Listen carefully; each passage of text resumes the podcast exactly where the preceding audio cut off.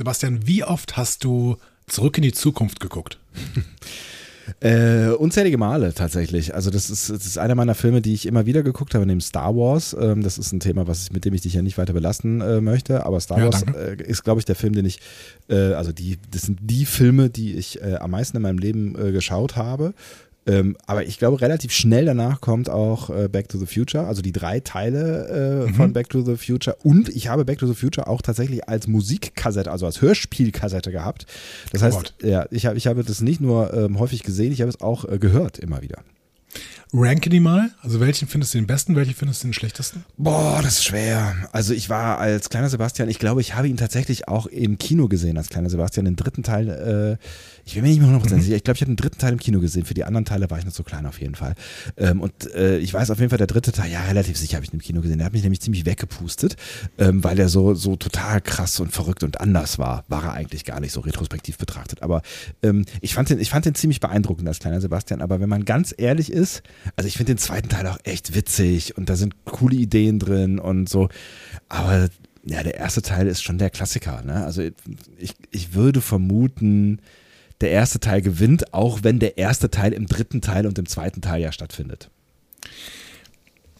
Ich finde es ganz spannend, dass du das sagst, weil ich weiß, dass der dritte Teil relativ unbeliebt ist und ja, äh, ich, dann ja. auch gesagt wird, dass der relativ schlecht sein soll. Ich finde den gar nicht so schlecht. Also ich finde ich, ich, auch nicht. Ja. ja. Mhm. Ich finde da, da, da, sind da sind auch ein paar coole Ideen drin am Ende und er ist halt er hat halt nochmal eine andere Location und er bindet mhm. aber den ganzen anderen Kram nochmal mit ein. Und ich mag ja tatsächlich, ähm, aber das funktioniert auch nur, weil der erste Teil so gut ist. Ich mag ja tatsächlich diese ähm, diese, diese Momente, wo quasi auf die alten Filme dann wieder zurückgegriffen wird. Ne? Also wo du Elemente aus den alten Filmen wieder siehst zum Beispiel. Ne? Also man sieht ja, ja zum Teil äh, Marty äh, und Doc äh, aus, äh, der, aus dem ersten Teil quasi dann im dritten Teil rumlaufen oder so. Ne? Also das, genau. das, das, ist ja, das ist ja schon ziemlich witzig. Finde ich. Ja, nee, ich bin auf jeden Fall Fan vom ersten Teil auch. Den würde ich auch als besten sehen. Ich glaube, das ist auch fast unbestritten. Meine, meine Nummer zwei wäre aber deutlich und ganz knapp dahinter auch nur äh, der dritte Film. Ja. Und den zweiten fand ich immer ein bisschen zu dystopisch. Also ich fand diese, diese Nummer mit dem Trump Tower und so. ja, das ist schon der Biff Tower, ne? Genau, der Biff Tower. Aber ja, komm, sind, sind wir ehrlich. Es sieht aus wie der Trump Tower. Ja, du hast recht. Aber und hey, Biff sieht aus wie Trump. ähm, Zufall oder? Na, na, na. Ähm, das, ist, sagen, das sagen die Leute, dass die Simpsons prophetisch sind. Naja, gut, aber ähm, was, was, was äh, ich noch hervorheben möchte, waren die schönen Ideen, ne? Also diese, diese Nike Air äh, Slash ja. Flash-Dinger da, die dann automatisch und auch das, das, Hoverboard und so. Also da war ja schon vieles drin, wo ich, auch wenn ich verstehen kann, warum man den Teil nicht mögen, ne? Auch so mit diesem, diesem Fluchscheiß, ne? Also wo man nicht fluchen darf und dann äh, kriegt man irgendwie, äh, ah nee, das war Demolition Man, ne? Ähm, aber irgendwie kriegt er doch eine Vorladung, kriegt er doch eine Vorladung äh, der, der Zukunftsmarty äh, durch einen Fax äh, unterm Fernseher irgendwie. Da war doch irgendwas, oder? Ja, genau, irgendwie, irgendwie sowas war da. Aber ähm, wir werden in dieser Folge, die wir jetzt gleich besprechen werden, zumindest zweimal über Zurück in die Zukunft reden. Das freut mich sehr. Vor allen Dingen, weil wir das ja jetzt schon extensiv getan haben und ähm, das äh, äh quasi im Code Open, wobei den letzten Code Open, den wir in dieser epischen Länge gemacht haben, den äh, schlagen wir sowieso nie wieder, vermutlich. Ne? Nee, genau. Deswegen äh, gehen wir jetzt ins Intro, damit wir ihn auch überhaupt nicht äh, schlagen wollen. Genau, wir, wir geraten es gar nicht in Versuchung. Das gibt gar keinen Sinn, was ich gerade gesagt habe. Okay, ja, ich, ich, wollte es gerade nochmal abbinden, dann hätte es Sinn ergeben, aber bitte. Hey. Hm. Ihr hört einen Discovery Panel Podcast. Discovery Panel. Discover Star Trek.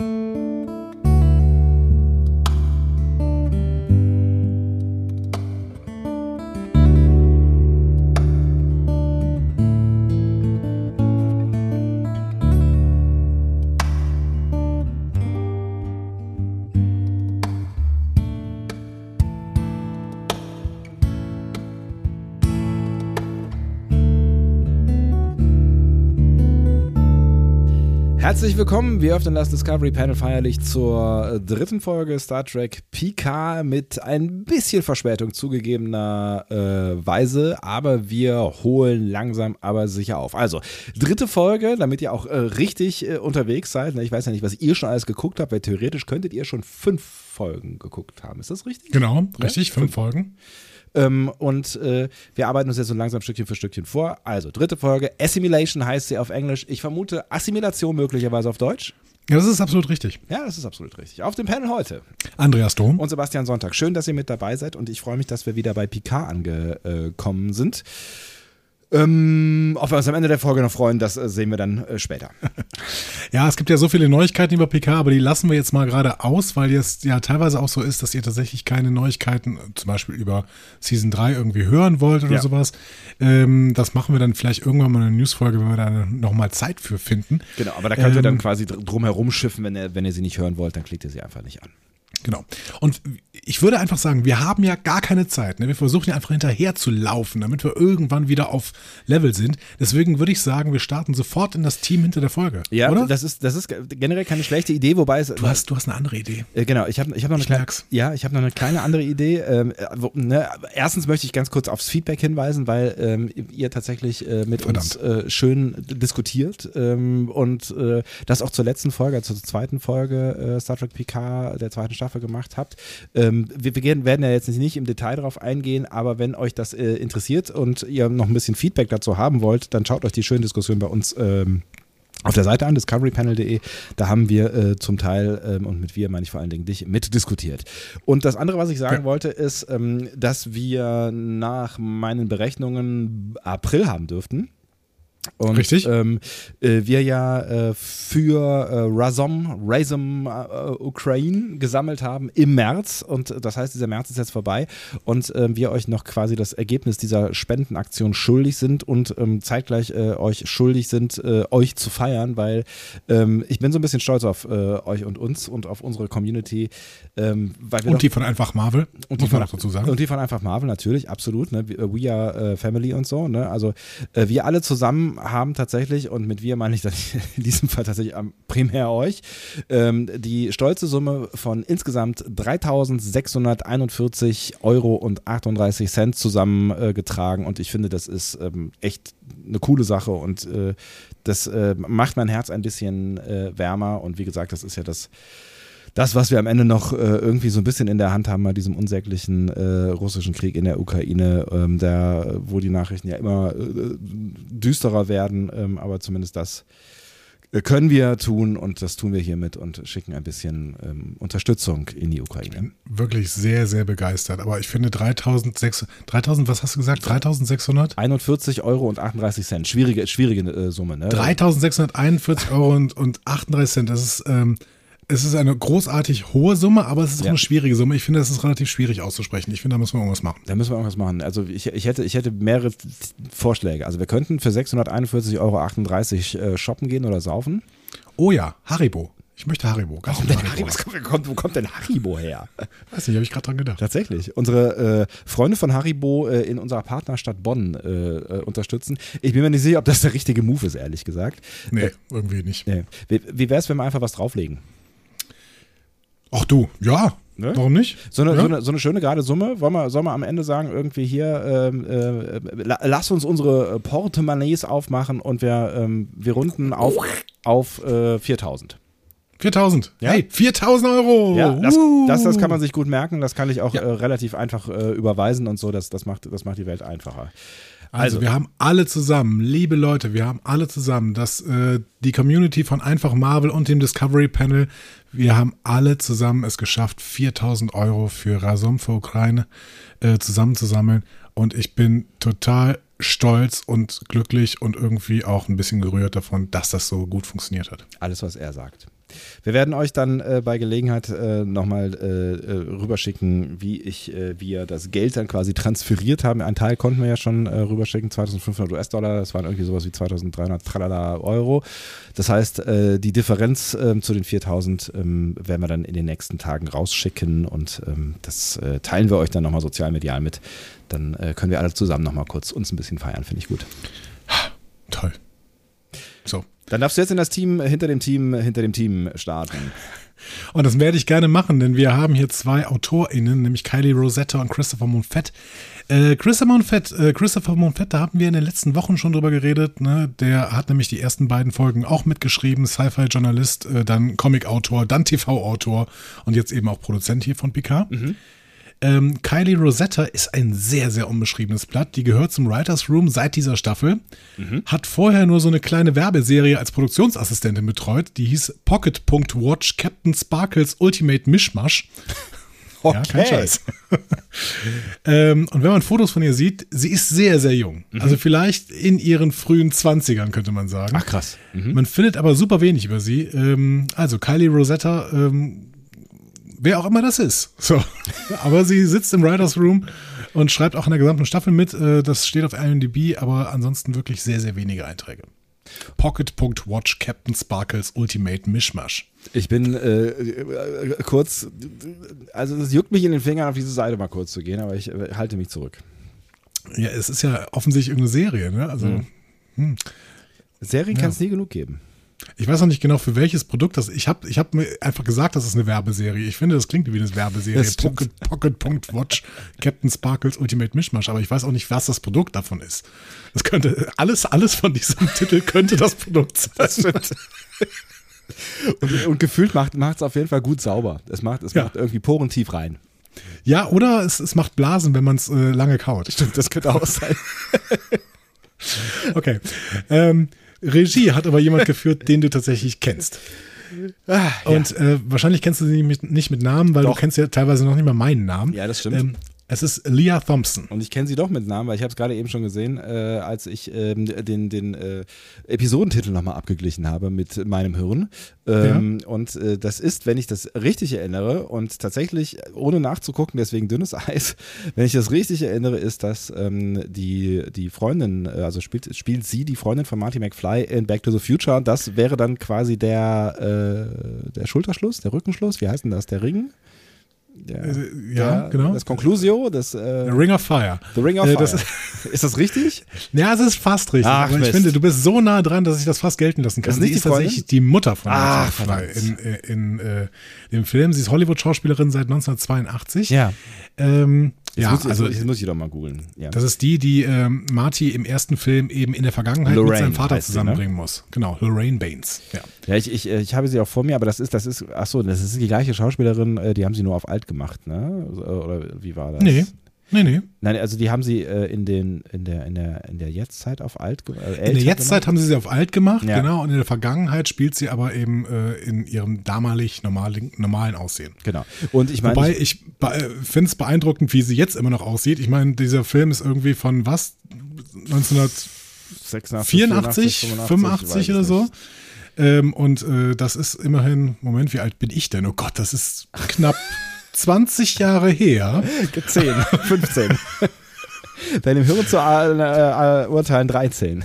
Ja, Und ähm, ja, äh, ich finde, sie sieht immer noch wahnsinnig gut aus. Ähm, das ja, stimmt. Ja, Sehr, absolut. sehr beeindruckend. Ähm, und und äh, ich war ja eigentlich gar nicht so, so ähm, weit davon entfernt äh, mit, äh, mit Freundin, weil äh, in der Vergangenheit äh, bandelt sie ja durchaus mit Marty an. Was mir ja so, Genau. zu, zu ein bisschen strange Situationen führt. Ist ein bisschen strange, genau.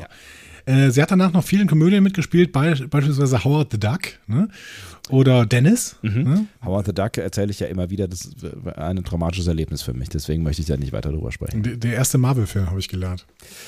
Ich glaube, das, das, sind die, das sind die beiden Sachen, die wir jedes Mal zu Howard the Duck sagen. Das habe ich so das Gefühl. Das ist so, so Äh, Geriatrie-Podcast. äh? Also Howard the, Howard, Howard the Duck spielt tatsächlich ständig im MCU mit, äh, wie ich merke, aber immer so in so Hintergrundszenen und sowas. Ich fand diesen Film ganz fürchterlich. Und zwar Ja. wegen, wegen dieses Aliens. Aber das ne, erzähle ich auch an dieser Stelle immer. Und diesen Schauspieler, den kann ich bis, bis äh, nein, der, dieser, dieses Alien, dieses andere Alien, was äh, in dem, diesem Mann heranwächst, äh, der, dessen den Schauspieler kann ich bis heute nicht, äh, mir nicht angucken im Fernsehen. Howard the Duck, wie heißt Wir haben da doch schon tausendmal darüber gesprochen. Hier, Jeffrey Jones heißt er. Du hast mit mir über Jeffrey Jones gesprochen? Ich habe diesen Namen noch nie gehört, glaube ich. Klingt doch wie ein Marvel-Charakter, Jeffrey Jones, ehrlich gesagt. Peter Parker und Jeffrey Jones gehen zusammen in eine Kneipe. Je Jeffrey Jones ähm, äh, ist äh, ein Hollywood-Schauspieler und hat in, dieser, in diesem Film, ähm, da war er noch ein bisschen jünger als auf dem Bild, was ich hier gerade sehe, hat in diesem Film ähm, äh, einen Menschen gespielt, der von einem Alien, glaube ich, äh, be be befangen wurde und das, das wächst so aus ihm heraus. Äh, das, das fand ich sehr gruselig. Ich, hatte, ich, hatte, ich, war, ich, war zu, ich habe diesen Film zu jung geguckt. Das war mein Problem. Kannst du dich noch an die Rolle von Leah Thompson erinnern in dem Film? Ehrlich gesagt, nein. Nee. Ich hatte nur dieses Trauma nicht. von diesem Typen. Ich kann mich auch der, an den Film ja nicht mehr so richtig erinnern. Was auch hat George Dennis. Lucas mit dem Film zu tun? Hat George er, Lucas? Hat er den, den produziert oder was? Ja, ja, Weiß ich produziert, nicht. tatsächlich. Ne, war der aufgeführt in, in der Liste. Und Tim Robbins hat da mitgespielt oder was? Dennis ist, glaube ich, mit äh, Macaulay Culkin, ne? Meine ich. Dennis ist mit Macaulay Culkin? Echt? Spielt er doch so Dennis der Schreck von der Straße oder sowas? Oder, oder der, der Schreck der Nachbarschaft? Ist das nicht irgendwie so ein Film mit, mit äh, ähm, Walter, Matthau. Matthau. Walter Matthau und, äh, und Macaulay Culkin?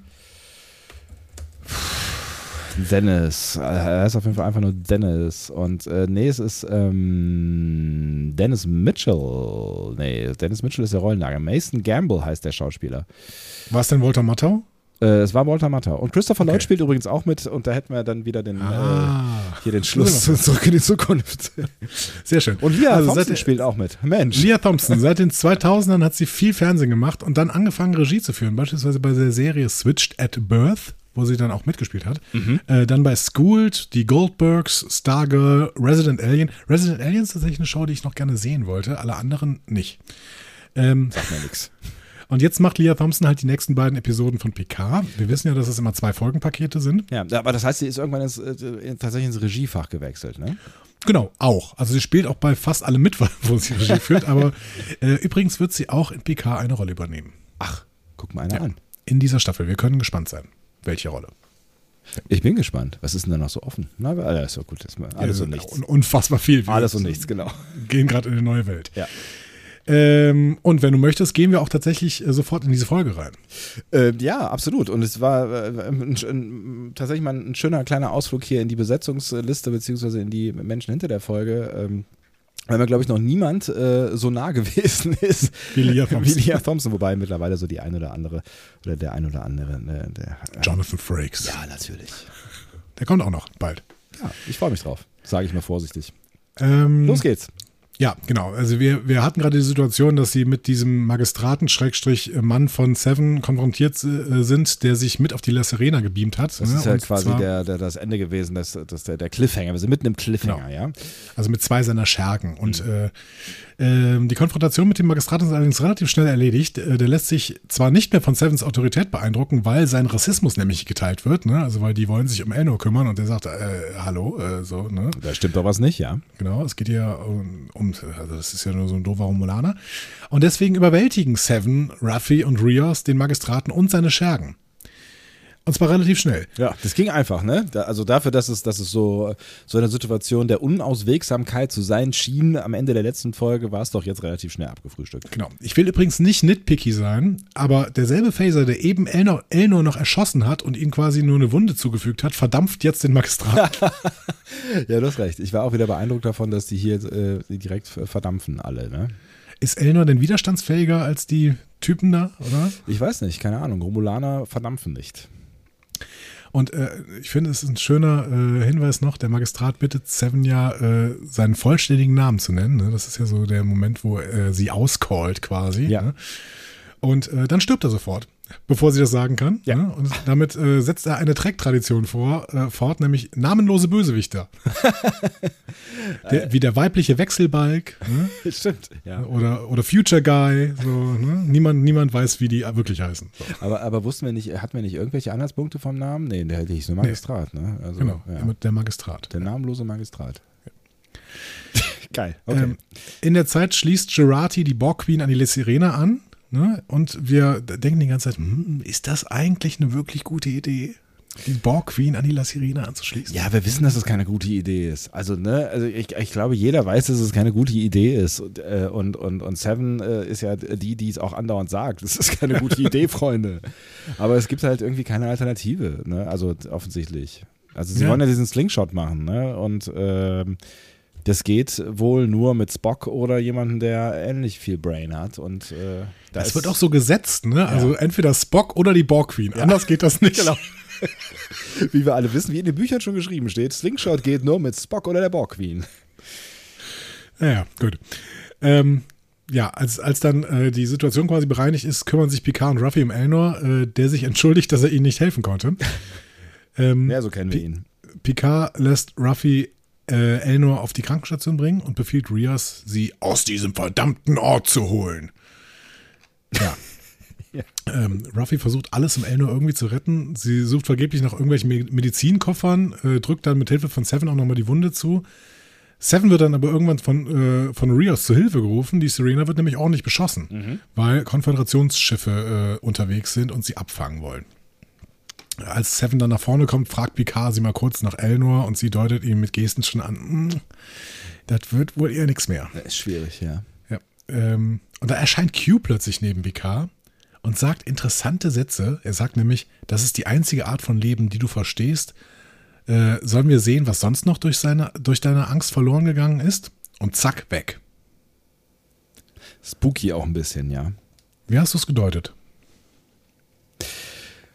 Ich habe da ehrlich gesagt gar nicht so richtig viel nachgedacht an der Stelle. Ähm, äh, wo ich, also wo ich hinterher drüber nachgedacht habe, ist äh, nicht, dass, dass äh, Picard äh, mittlerweile halluziniert und äh, Q ähm, gar, nicht, gar nicht mehr da ist. Aber, nie da war. Nie da war. Stell, stell dir das mal vor. Boah, das, das wäre ja, das wäre ja, naja gut, es geht nicht wegen, wegen dem ganzen Voyager-Trara, aber äh, wenn das nicht passiert wäre, stell dir mal vor, die würden jetzt 30 Jahre später, quasi nach Mission Farpoint oder wie lange das her ist, 25 Jahre, ähm, würden, würden sie jetzt aufdecken, ähm, das, das lag an irgendeiner schizophrenen Verstimmung oder was auch immer, wie, wie psychologisch das so richtig auszudrücken ist und äh, er hat ihn sich immer nur eingebildet. Ja, aber es müsste ja eine Massen, äh, Massenpsychose gewesen sein, weil die haben den ja alle gesehen. Ja, genau, deswegen funktioniert es halt nicht. Ähm, aber ja, das, das wäre ein geiler äh, Twist, aber ich, genau. Ich fand es aber ganz interessant. Ähm, ich bin ja immer noch der Meinung, dass Q tatsächlich eigentlich nicht, also Stand jetzt, ne? ich weiß nicht, was in der Zukunft passiert, weil ihr habt ja teilweise schon weitergeguckt, aber ich bin ja immer noch der Meinung, dass Q nicht dafür verantwortlich ist, dass sich diese Zeitlinie verändert hat. Mhm. Weil ich finde, dass er es gesagt hat. Ja. ähm, in der zweiten Folge. Und jetzt klingt es aber so, als würde Q schon eingreifen, damit sie in die Vergangenheit reisen können, weil er sagt ja, sollen wir sehen, was sonst noch durch seine Angst, durch äh, deine Angst verloren gegangen ist. Gut, vielleicht sagt er auch, das gucken wir uns gleich mal an, weil ihr reist ja in die Vergangenheit. Ne? Ja, ja, könnte beides heißen auf jeden Fall, weil ich, ich habe mir tatsächlich schon auch Gedanken gemacht darüber, also auch nach diesem, diesem Auftritt und diesem, ähm, jetzt bist du wieder in deinem Element und fängst an, auch Leute zu opfern und so, Game-Spruch äh, gedacht. Mhm. Äh, wessen Game ist denn das am Ende hier? Weil irgendwie fühlt es sich, wie du gerade schon gesagt hast, es fühlt sich nicht so richtig an, als wäre es Q's Game. Es ist aber eigentlich auch nicht so richtig Picards Game. Ähm, oder, oder, vielleicht doch, also da bin ich mir noch nicht so ganz sicher. Ich ja. hatte auf jeden Fall äh, zwischenzeitlich Sorgen, dass es vielleicht irgendwie das Borg-Game ist, was die hier alle lustig mitspielen, so, weißt du? Das ist, ähm, ja, ich würde es auch nicht komplett von der Hand weisen. Ähm, und dann ist die Frage, wer Borg ist ich habe ja jetzt schon eine Vermutung, wer die, ähm, wer die Borg Queen ist, die sie dann eigentlich dann äh, nachher da aufsucht, also beziehungsweise in der Zukunft aufsucht. Es stimmt, das, genau, das dürfen, das dürfen wir am Ende ja nicht vergessen, weil ähm, äh, das muss ja nicht die gleiche sein oder es ist vielleicht sogar relativ sicher nicht die gleiche, weil wir haben ja ihr Gesicht nicht gesehen und das wird ja irgendeinen Grund haben, ne? Das wird einen Grund haben und ähm, hast du schon eine Ahnung? Hast nee. du eine Vermutung, wer es sein könnte? Nach dieser Folge äh, bietet sich natürlich Jurati jetzt an, aber ich wüsste mhm. nicht genau, wie das, wie das, äh, wie das zustande kommt. Aber ich meine, die haben ja zwischenzeitlich irgendwie auch irgendwie ihre Bewusst Bewusstsein seiner, seiner oder ihre Buddies getauscht, so, ne? Ah, okay. Wir gucken da, wir gucken da gleich nochmal drauf. Also ich meine, das ist, wir, wir müssen ja nicht zu viel Chaos hier äh, in unserer Erzählung. Aber du bringst mich, du bringst mich auf Gedanken, Andi. Ja, und ich genau, diesen Gedanken wirst du auch nicht mehr los, wenn du, wenn du es mal mit dieser, mit diesem Gedanken guckst. Ich habe die Folge jetzt dreimal gesehen. Ja. Ne? Ähm, und äh, beim ersten Mal hatte ich den Gedanken und die anderen beiden Male habe ich dann immer mehr Hinweise darauf bekommen. Ja. Ah. Also, äh, Picard hetzt erstmal Gerati. Die versucht nämlich alles, um die Borg Queen an La Serena anzuschließen. Und Picard sagt, ja, mach mal hin. Und Gerati sagt, ja, nicht hilfreich. So. ja, und sie hat einen Punkt. Ähm, ja. Rios und äh, Seven schaffen es auf jeden Fall, ein Verfolgerschiff, nämlich Nova-Klasse, äh, abzuschießen. Mhm. Und dazu gleich noch was. Ähm, erstmal, Gerati wird dann mit der Borg Queen durch die Sirena gewirbelt und Agnes ist dann relativ schnell entsetzt zu sehen, dass die Queen nicht mehr in ihrer Stasiskammer ist danach, sondern auf sie zurobbt. Ja. Also, ähm, das war die einzige Szene, die tatsächlich so ein bisschen spooky war. Also ich finde, ja. das, das, haben sie, das haben sie schon ganz gut inszeniert. Ne? Also diese Borg Queen, die hat immer noch irgendwie was. Ne? Also die hat, die hat ihr Schrecken von, von uh, First Contact nicht verloren. Wobei ich mich da mal wieder gefragt habe, das ist so Hollywood-Logik, wenn äh, sowas auf dich zurobbt, dann stehen die Leute nie auf. Die robben dann immer weiter weg. Selber. Also Gerati robbt, robbt hier auch nach hinten. Stimmt, es hätte natürlich sofort, äh, hätte sofort das Schrecken verloren, wenn sie aufgestanden wäre und äh, mal kurz gegen den äh, Kopf getreten hätte. hätte Genau, Natürlich, ja. äh, keine Gewalt, Freunde, keine Gewalt. Aber ne, dann wäre der Höhenunterschied ja doch recht deutlich geworden. Genau. Aber die Queen greift Gerati nicht an, stattdessen verbindet sich die Queen nun selbstständig mit der Sirena äh, und bekommt sofort Kontrolle. Sie zerstört dann die beiden letzten Verfolger, Nova und Steamrunner-Klasse, kurz, kurz an einer Stelle, warum haben wir das nicht von Anfang an gemacht? Also warum hat sie das nicht von Anfang an gemacht? Erst, weil sie nicht wollte, wahrscheinlich. aber sie wollte, doch, sie wollte doch das Schiff, also sie hat doch in der Ja, letzten und weil Folge... sie in der Stasiskammer war, da konnte sie es nicht. Ach so. Ja, okay, das könnte natürlich sein. Also zerstört dann die letzten beiden Verfolger, Nova und Steamrunner-Klasse. Ähm, ich erwähne diese Klassen, weil es da noch Zusatzinformationen gibt. Ähm, die sagt noch, beweg dich vorwärts, um rückwärts zu gehen, zerschmettern, um sich zu verbessern. Die Vergangenheit ist jetzt. Ich finde, Q und die Borg Queen sollten sich mal relativ lang unterhalten. Das wäre ein sehr, sehr verwirrender Dialog. Das stimmt Äh, allerdings. Ja, und dann macht die Queen einen Slingshot um die Sonne. So, erstmal noch ein paar Zusatzinformationen. Dave Blass, Produktionsdesigner von Picard, ist auf Twitter ja sehr, sehr aktiv. Ne? Und der hat die Namen der Schiffe, die die La Sirena hier verfolgen, auf Twitter erzählt. Es sind erstens Ja. die CSS Quinn. Benannt nach Admiral Gregory Quinn. Sagt ihr irgendwas? Gregory Quinn. Nee, also irgendwie, irgendwie kommt mir der Name vertraut vor, aber das könnte auch wegen Anthony Quinn sein. Oder Freddie Quinn. Oder Freddie Quinn. Äh, Admiral Gregory Quinn kommt in einer Folge von, von TNG, nämlich Conspiracy. Ja. äh, wird da von einem Bluegill-Parasiten übernommen und am Ende platzt sein Kopf. Ach, der ist das. Schön. Mhm. Sympathischer Kerl. Aber einer, ähm, ein Admiral, der noch ein bisschen bekannter ist, CSS Layton. Ah, du und ich und Namen, ja, du weißt schon. Vice Admiral Layton äh, ist der Typ von Paradise Lost, der da so einen äh, Putsch äh, inszeniert bei DS9. Ah, okay. Ähm, die Folge, ich sag's immer wieder, wenn wir auf diese Folge zu besprechen kommen, wir müssen äh, diese äh, Doppelfolge ähm, Paradise Lost und wie heißt die andere nochmal? Ähm, keine Ahnung, müssen wir auf jeden Fall ähm, besprechen irgendwann. Ich, ich liebe diese Doppelfolge. Ja. Ja, vielleicht haben wir ja tatsächlich dann noch ein bisschen Zeit, äh, so äh, ab, äh, weiß nicht, Mitte, Ende des Jahres. Maybe Baby. Ja. Äh, und CSS Doherty ist das letzte Schiff. Äh, Vize-Admiral Doherty war ähm, an diesem Versuch der Sonar beteiligt, die Baku in äh, Insurrection gewaltsam umzusiedeln. Ah, okay. Habe ich mir schon gedacht, dass du den auf jeden Fall nicht erkennst, weil äh, Insurrection habe ich auch selber so ähm, lang nicht mehr gesehen. Keine Ahnung, Doherty. Ja, aber der Name sagt mir irgendwie was und äh, ich fand ja ähm, Insurrection. War wegen Shannon Doherty. Ja, genau. Beverly Hills. Beverly Hills 90. 90210. Egal. Ähm, äh, nee, was wollte ich gerade sagen? Achso, Insur Insurrection. Äh, ich fand ja äh, aus irgendwelchen Gründen Insurrection gar nicht so doof äh, und bin damit ja äh, ziemlich alleine in der. Äh, in der, im, in der Weiß ich nicht, ob du da so allein nicht bist. Ich glaube, Insurrection hat gar keinen so schlechten Ruf. Ist das so? Aber es ist ja ein ähm, ungerader, ne? Ist das nicht, ein, ist das nicht acht? Er ist neun. Acht ist äh, hier ähm, äh, der Aufstand, First Contact, Dingsbums. Der Aufstand ist Insurrection. Und First, okay, First, First, First Contact, erster Aufstand, der erste, der erste, der erste Kontakt. Erster Kontakt ist das nicht sieben? Gut. Äh, ich, Sagen, schon ein sieben, sieben ist Generations, so viel steht fest. Ist das nicht sechs? Nein, sechs Ähm, ist Star Trek 6. Hier mit der, mit der alten Crew. Äh, äh, du weißt schon, Star Trek 6 ist der äh, auf Rua Pente und so weiter. Hier äh, Eisplanet, äh, Kirk fällt aus dem Schiff und so. Ich finde es toll, dass du das alles weißt. Ich, ich kann diese Filme einfach nicht auseinanderhalten. Also ich kann die nicht in der richtigen Reihenfolge benennen. Ähm, so, Wahrscheinlich habe ich auch Ähm, nur Quatsch erzählt, aber äh, sehr klar ist, was 6 und was 7 ist. Das, äh, also wir hatten eben schon mal über den Slingsh Und. Slingshot gesprochen. bei Den 10 ist auch Spock, relativ klar. Den Spock und die Borg Queen nur können. Spock macht den in Tomorrow is Yesterday und äh, The Voyage Home. Ähm, und Gerati erwähnt hier was. Die sagt nämlich, der Slingshot geht nur bei einer Sonneneruption. Ja. In Tomorrow is Yesterday wird keine Sonneneruption erwähnt. Aber ähm, die remasterte Version von Tomorrow is Yesterday, die hat eine Erupt äh, Sonneneruption. Also man sieht sie. Ja, Okay. genau. Konnte man halt nicht sehen, weil es tricktechnisch schwierig war, ohne digitale Bildbearbeitung. Genau. So. finde ich äh, spannend. Mhm. Ähm, ja, und die äh, Queen feuert ja so äh, diese grünen Dinge ab, um die äh, beiden Schiffe dazu erledigen. Das erinnert uns natürlich so ein bisschen an Q-Who, als dieser Borg-Würfel dann auch äh, diese grünen Raketen auf die Enterprise D abfeuert. Ne? Mhm. Ja.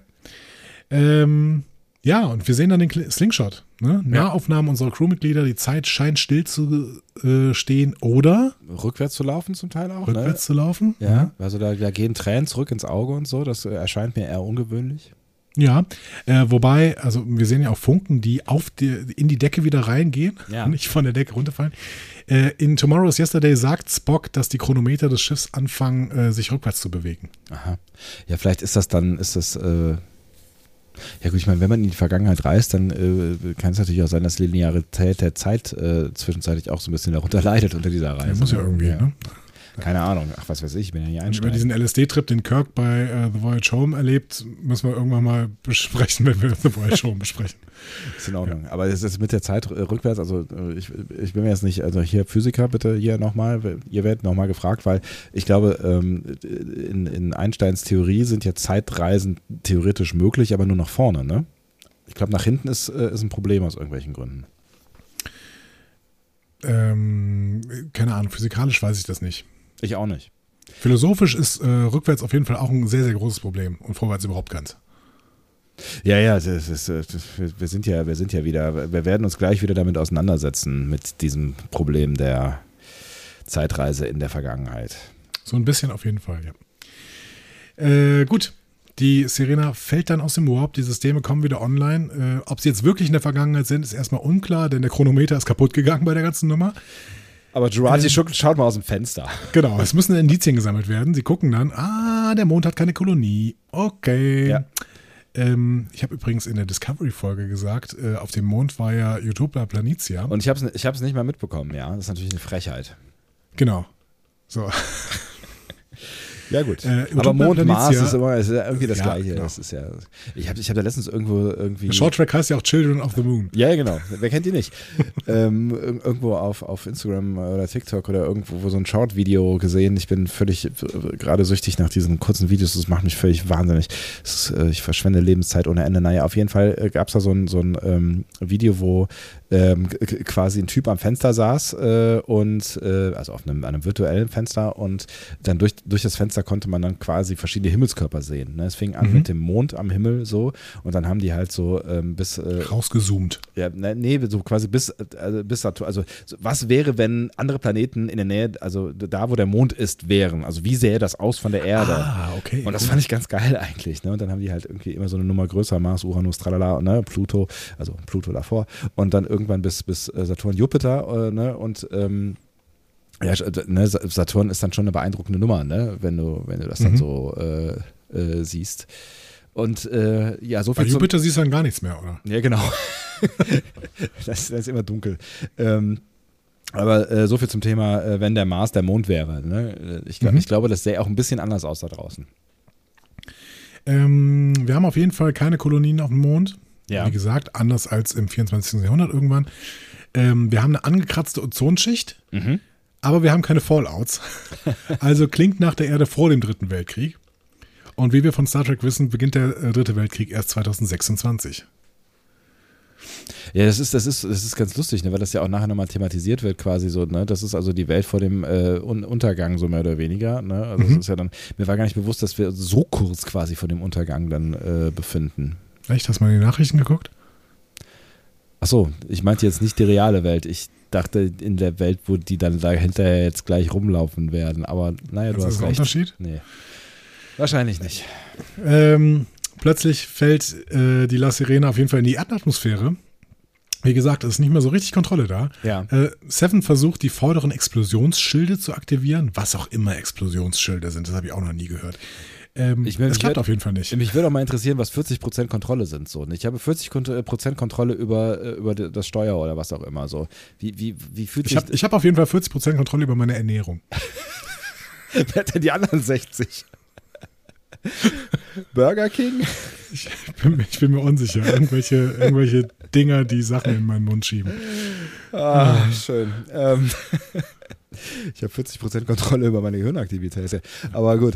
Ähm, ich fand es auf jeden Fall irgendwie ganz interessant, dass alle irgendwie so Zahlen gedroppt haben. Ja, ich habe 20% Kontrolle hier über bla und ich habe 40% Kontrolle über hm, okay, was heißt denn das jetzt genau? Aber ist auch egal. Es heißt auf jeden Fall nicht viel, weil das Ding stürzt ab. So. Ja, also Rios flucht nochmal, dass er keine Kontrolle über sein eigenes Schiff hat oder nur sehr, sehr wenig. Ja. Er hat zumindest minimale Kontrolle, 20% oder sowas. Ähm, das reicht nicht für eine. Landung. Ja. Genau, aber zumindest für einen gezielten Absturz. Äh, und sie überlegen sich dann, hm, vielleicht landen wir nicht in einer Großstadt. Hm, Gute wäre eine Idee. ganz gute Idee. Äh, Picard empfiehlt stattdessen die Landung zu Hause. Also lässt Rios das Schiff in La Bar auf die Weinfelder knallen. Lässt er, das- lässt er das fallen? Weil ähm, ich hatte so kurz das Gefühl, Picard übernimmt die Steuerung. Ja, genau. Es kann auch sein, dass Picard das übernommen hat. Das ist nicht ganz klar. Die haben ja alle nicht mehr so richtig Kontrolle irgendwie. Nee, das stimmt. Und die fuchteln alle irgendwie mit den Händen vorm Gesicht rum. Ähm, ne, also ich ich, ich fand es ganz interessant, dass, äh, dass, dass äh, also aus meiner Welt dann Picard dieses äh, Schiff hat abstürzen lassen. Ähm, äh, in seinen eigenen äh, Weinbergen ähm, und dass Rios das aus der Hand gegeben hat, aber naja, mein Gott. Ähm, kann man ja mal machen, ne? An was hat dich denn so der Absturz erinnert, Sebastian, um dann nochmal was zu triggern? An Star Trek 7. In meiner Perspektive ist das Sechs, ich weiß. ähm, genau, die Enterprise D auf Viridian 3. Ne? Ja, es, hat, es, es, Sing. Es, es sah ein bisschen besser aus tatsächlich, muss ich sagen, hier in, ähm, in der Serie, ne? also hier in Picard, weil, äh, also es sah schon, es sah schon auch gut aus, äh, also gut, ist ein schwieriges Wort in dem Zusammenhang, ist, aber es sah schon jetzt nicht total scheiße aus, äh, der Absturz, ne? aber zwischenzeitlich hat man schon kurz so ein bisschen das Gefühl, je nach Einstellung und wie hoch aufgelöst man das guckt, als äh, würden da so ein paar äh, Bäumchen von so einer Minitrix äh, umknicken, aber auch, auch nur teilweise. Aber so, also, so sieht es doch in Generations auch aus. Ja, das stimmt. Ich meinte, nein, ich meinte Generations, ne? Ich, so. fand, ich fand, hier sah das richtig gut aus. Ja, also ich, mir haben beide Abstürze gefallen und ich habe da auch keine so großen Emotionen wie du damit von mir aus kann Oh, die es da ist liegen. Also da war ich, da war ich ja definitiv im Kino und das, das hat mich wirklich in, in, in einen großen Schockzustand versetzt. Ja, das glaube ich. Wenn, Ja. wenn du das im Kino siehst und das nicht erwartest, ja, Ja. stimmt schon. So, jetzt kriegen wir auf jeden Fall einen Wertekonflikt.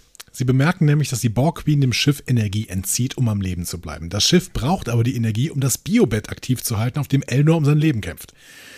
Was also tun? Option A, die Borg Queen erschießen, um das Biobett aktivieren zu können. Dann können sie Elnor retten, aber erfahren gegebenenfalls nicht, wer der Watcher ist und kommen eventuell auch nicht mehr zurück in ihre Zeit. Wenn sie aber die Borg Queen nicht erschießen, wird Elnor sterben. Schwierig.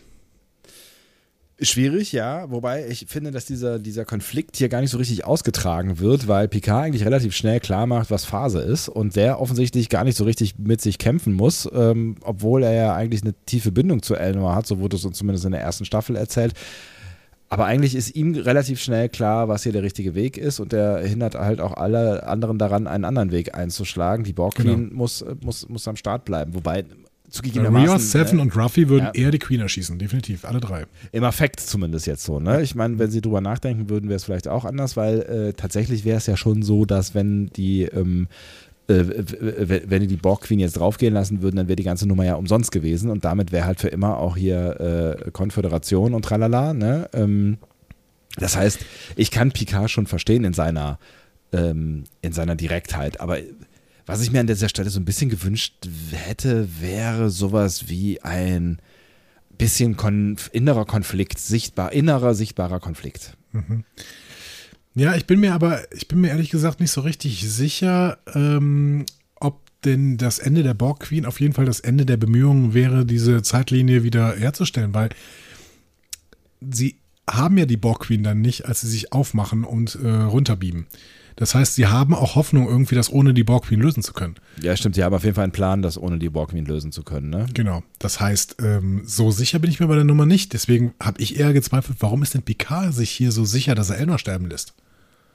Ja, ich glaube, weil ähm, abgesehen davon, dass, ähm, dass äh, die, die Borg Queen ähm, äh, da Informationen ja noch hat äh, über den Watcher, äh, die, den äh, die Picard gerne hätte und die er offensichtlich auch für relativ wichtig einstuft, ähm, wie wir ja dann im Laufe noch sehen werden, ähm, äh, glaube ich auch, dass er davon überzeugt ist, dass das für sie der einzige Weg ist, um dann hinterher, wenn die Zeitlinie wieder hergestellt ist, ähm, wieder für Ordnung zu sorgen Also insofern, als dass sie wieder zurück in ihre eigene Zeit kommen können, weil wir wissen ja, wir können nur mit Spock oder mit einer Borg Queen einen Slingshot machen. Oder ist Picard das einfach noch wichtiger, weil er sich komplett verantwortlich fühlt, weil er glaubt, dass er zumindest mit seinem, in seinem Krieg mit Q oder in, seinem, in seiner Challenge mit Q überhaupt erst diese Zeitlinie ermöglicht hat? Vielleicht, ja, vielleicht fühlt er sich auch verantwortlich für, für diesen ganzen äh, Mist. Ne? Ähm, das, das kann schon sein. Vielleicht hat er ja auch äh, die Hoffnung, wobei es an keiner Stelle geäußert wird, also er im Gegenteil, äh, dass, dass in der neuen Zeitlinie Elnor wieder am Start ist. Also es ist so eine Frage, gibt es da eine berechtigte Hoffnung für? Eigentlich nicht, ne? Ja, das wird ja nachher ähm, Gerati noch gefragt, aber vielleicht gehen wir mal gerade dann noch ein Stück nach, nach vorne, nämlich Elnor stirbt dann tatsächlich. Ja. Ähm, er gibt Ruffy zuvor noch mit letzter Kraft sein Kovat-Milat-Medaillon mit der romulanischen Inschrift Semnyak Kon. Äh, übersetzt heißt das, jetzt ist der einzige Moment. Ähm, ist übrigens äh, ein Design, das auch vom, ähm, von anderen Romulanern getragen wird, zum Beispiel in Contagion.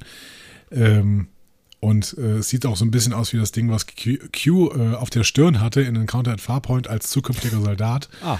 Also es sieht irgendwie so ein bisschen äh, sehr ähnlich aus, verschiedensten Designs, die wir in Star Trek gesehen haben. Okay, aber es ist jetzt ein Kovat-Medaillon. So. War, weil äh, es gibt ihn leider jetzt nicht mehr.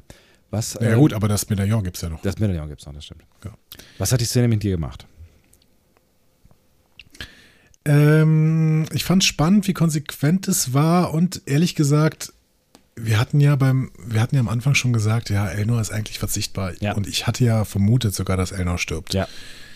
Ähm, weil eigentlich, also ja, das ist irgendwie eine spannende Geschichte, dass der immer mit absoluter Offenheit agiert, aber ähm, es ist halt auch irgendwie ein, ein sich wiederholender Witz dann irgendwann. Ne? Und deswegen glaube ich, dass Ja. eigentlich Elnor auserzählt worden ist. Ich weiß aber natürlich nicht, ob er eventuell nochmal wiederkommt.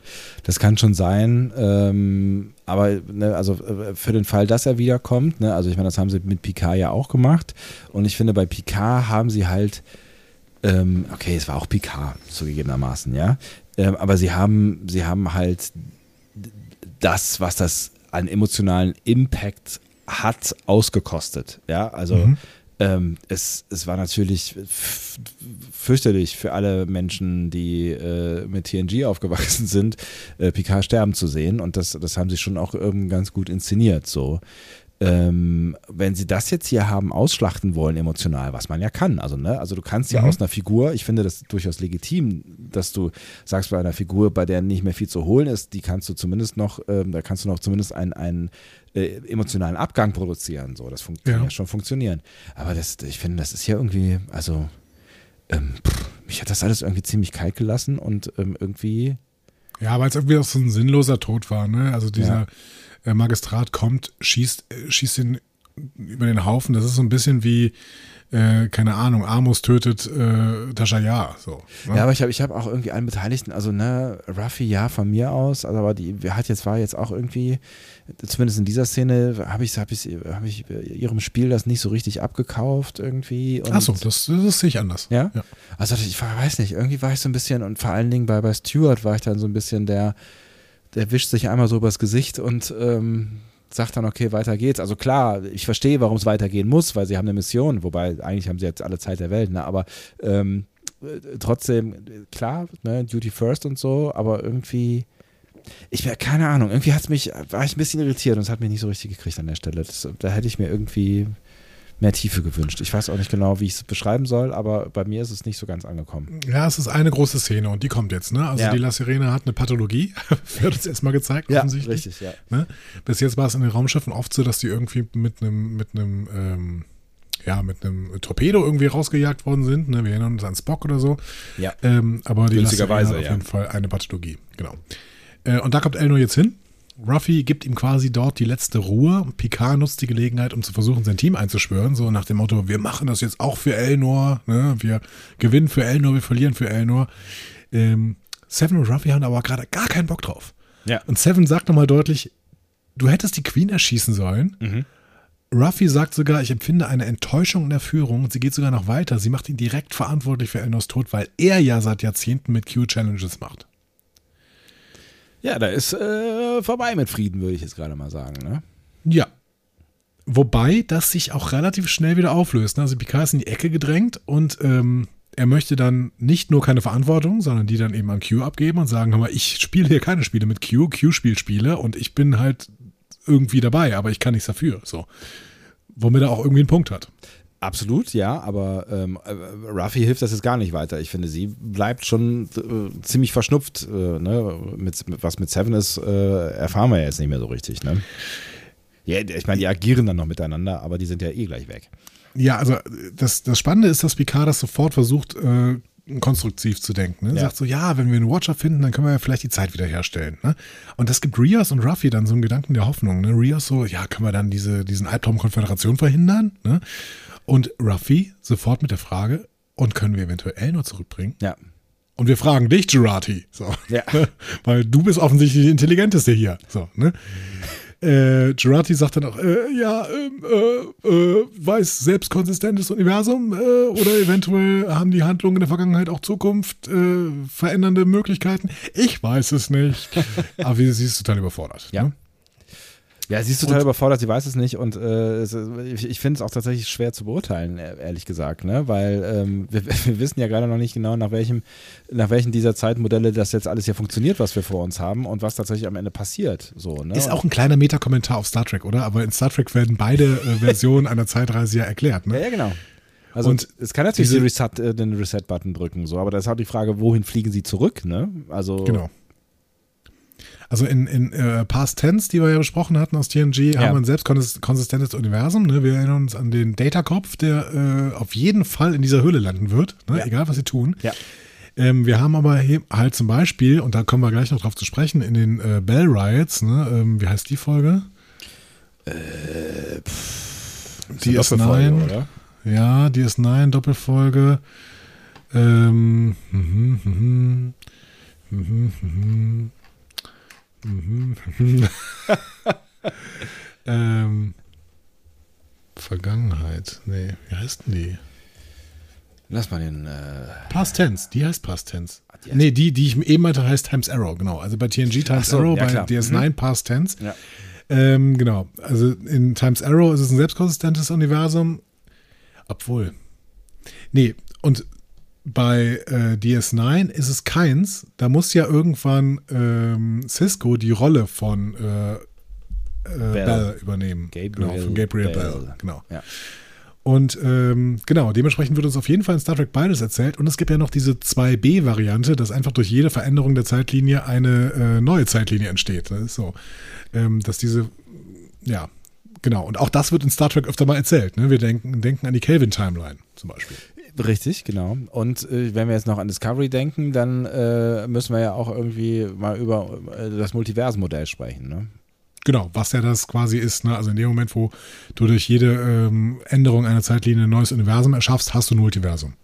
Ja, ne, ist halt die Frage, ob die nicht schon da sind. Ne? Also bei, bei D- DS9 habe ich manchmal, äh, bei DS9, bei der Discovery habe ich äh, immer mal wieder, bin ich irgendwie immer mal wieder auf die Idee gekommen, ge gebracht worden, irgendwie, dass, äh, dass, dass jedes mögliche Multiversum, Universum eigentlich schon äh, entsteht. Also bei jeder möglichen, äh, möglichen Abzweigung gibt es halt für jede Abzweigung auch ein Universum.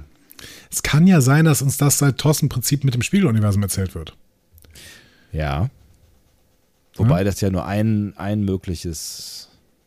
Ja, es ist eins, genau. Ja. Aber eins dieser vielen Möglichkeiten, dass sich die Erde halt anders entwickelt durch irgendeine Entscheidung der Vergangenheit. ne? Äh, Es ist was das, ja äh, scheinbar hier in PK auch irgendwie äh, aufgebracht wird. Ja. Ja, ja, es, es scheint ja an irgendwas äh, offensichtlich zu liegen, was in der Vergangenheit falsch gelaufen ist. Äh, und deswegen sind sie jetzt erstmal da, ne? Genau. Auf jeden Fall, wenn es diese gesamten äh, Zeitreisemodelle gibt, dann ist auch klar, dass Picard nicht genau sagen, äh, dass, dass Gerati nicht genau sagen kann, welches denn hier jetzt gerade zur Anwendung kommt. So. Das ist schön, ja.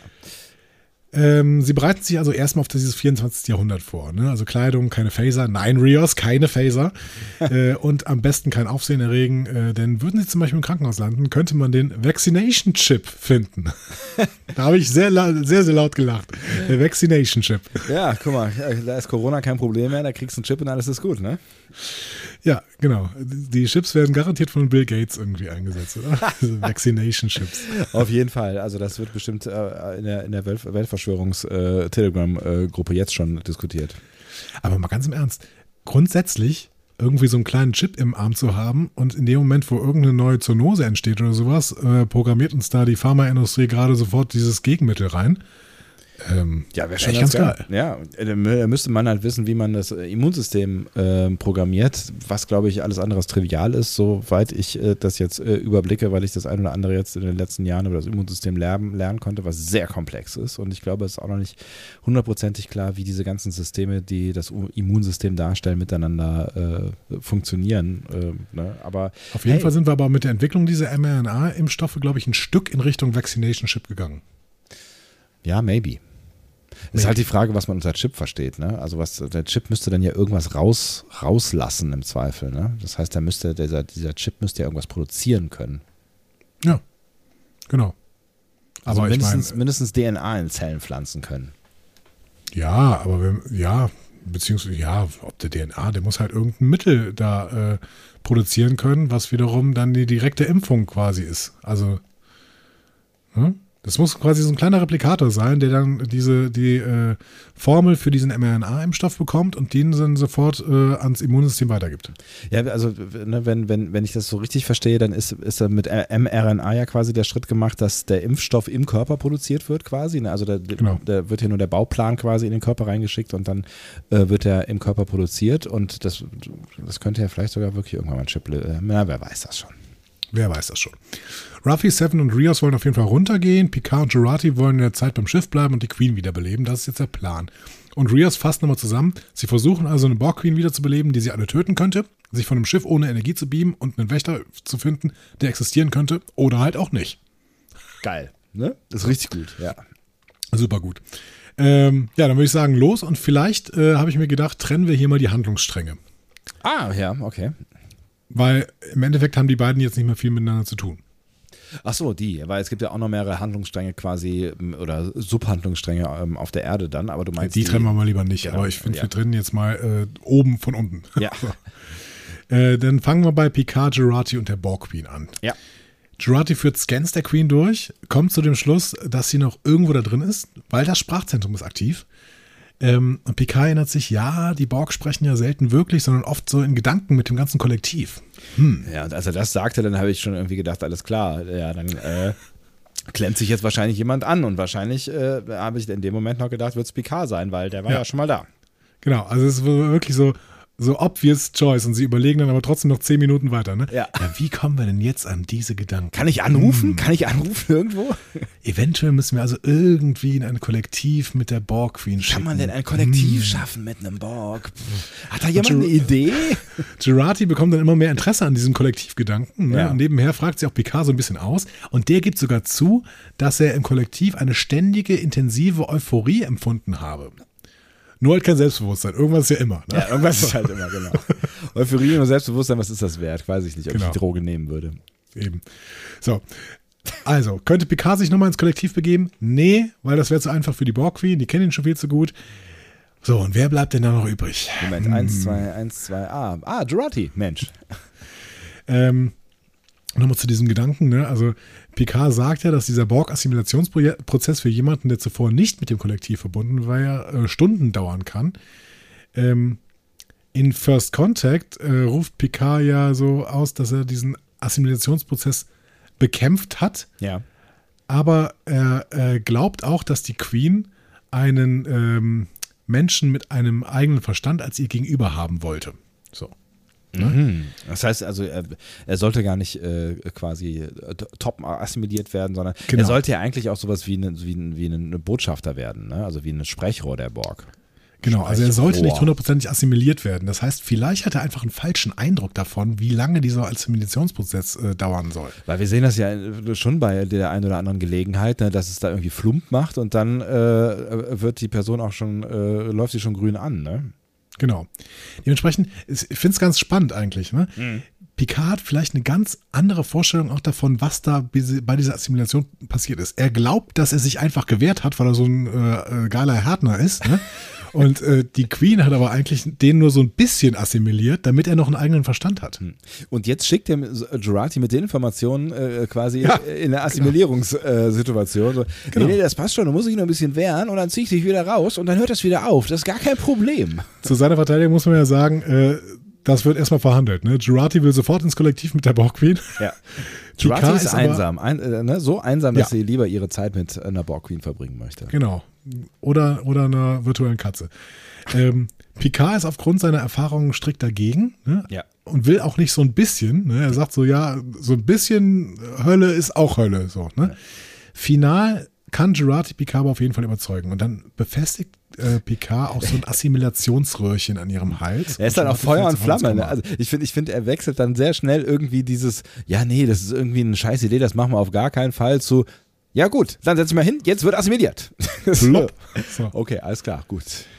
Ähm, in Best of Both Worlds gibt es ja diese Szene, wie Data so eine neurale Verbindung zu seinem positronischen Gehirn herstellt. Ne? Ja. Ähm, das ist ja so ein bisschen so ähnlich, ne, wie diese Assimilation von Jurati hier. Nur, dass äh, das Data eine Klappe in seinem Kopf aufmacht und Ja. da so eine Art Lichtleiterkabel äh, benutzt wird. Ne? Also so, so, was man eigentlich zur Übertragung von Audiosignalen in eine Stereoanlage hat. So, und außerdem haben wir hier das Gefühl, dass die äh, Queen keine Nanosonden mehr hat. Weil ansonsten wäre Jurati ja wirklich sofort übernommen. Stimmt, ja. So. Oh, das, also es Und ist ja, könnte das auch nicht mehr rückgängig machen, vor allen Dingen. es ist ja, es ist, finde ich, ein außergewöhnlicher Stopfen, den er da benutzt. Ne? Ansonsten sind das ja eher so Dinger, die so unter die Haut gehen, also flupp, so, die so reingehen in so eine Aber geht der Ader nicht auch, irgendwie. Geht der nicht auch unter die Haut im Hals? Ich weiß nicht, also das sieht immer so, das, das sah so ein bisschen so aus, irgendwie, als, als würde er das so andocken, so klock. Aber nicht irgendwie so reinstecken, weißt du?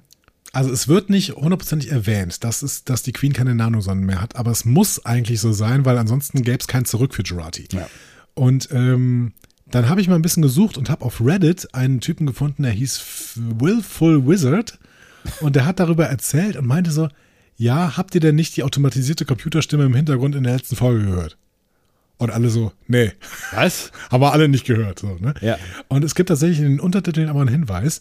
Ähm, also, als sie da unten äh, diskutieren, ne, Seven Gerati, der Magistrat und die Queen, ne, dann hört man im Hintergrund eine Stimme, die sagt, das Tritium-Pad hat Interplexing Nullifier injiziert, Borg Nanobot Inhibitatoren, die bei 100, 100, bei, die bei 100 funktionieren.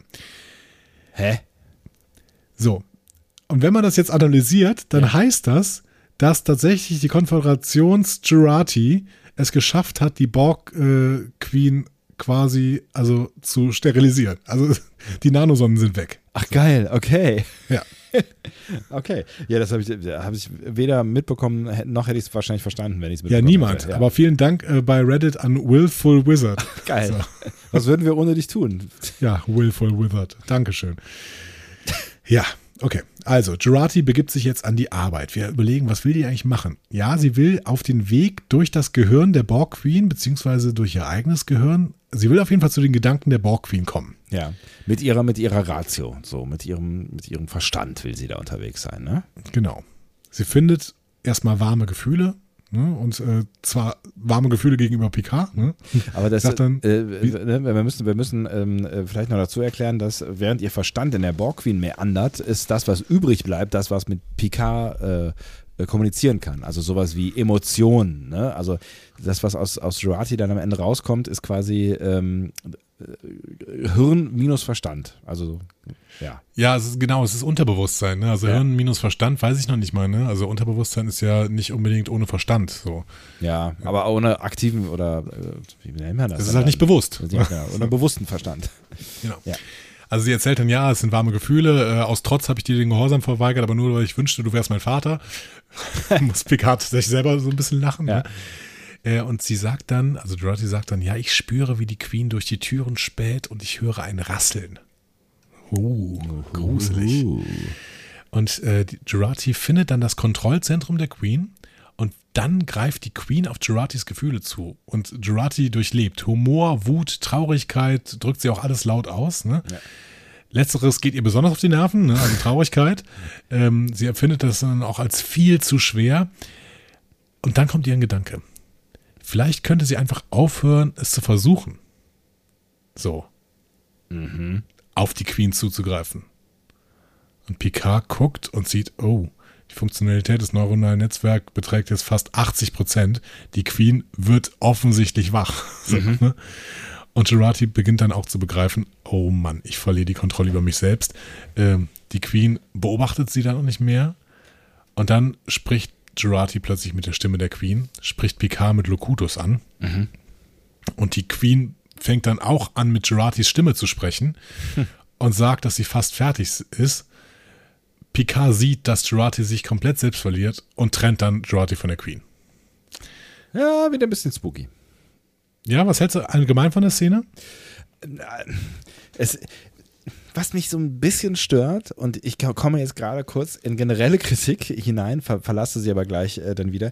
Was mich so ein bisschen stört, ist, dass Picard gerade versucht, also nicht der Picard, sondern die Serie Picard, ähm, immer wieder an einigen Stellen auch witzig sein zu wollen, was ja okay ist. Aber ich finde, sie nehmen sich immer mal wieder was äh, äh, dadurch, dass sie versuchen, witzig sein zu wollen. Ne? Also hier in der Szene finde ich auch, die, die hat so viel, die hat so viel Gruselpotenzial eigentlich. Ne? Also wenn du dir vorstellst, da geht gerade irgendwie äh, Jurati durch die Borg Queen und dann wird die Borg Queen immer stärker und irgendwann vermischen sich da irgendwie die, die Geister und niemand weiß mehr genau, wer an, wo anfängt und wo aufhört und so. Ne? Also was das für, für, für, keine Ahnung, für eine gruselige Angelegenheit sein muss, die sie dadurch lebt.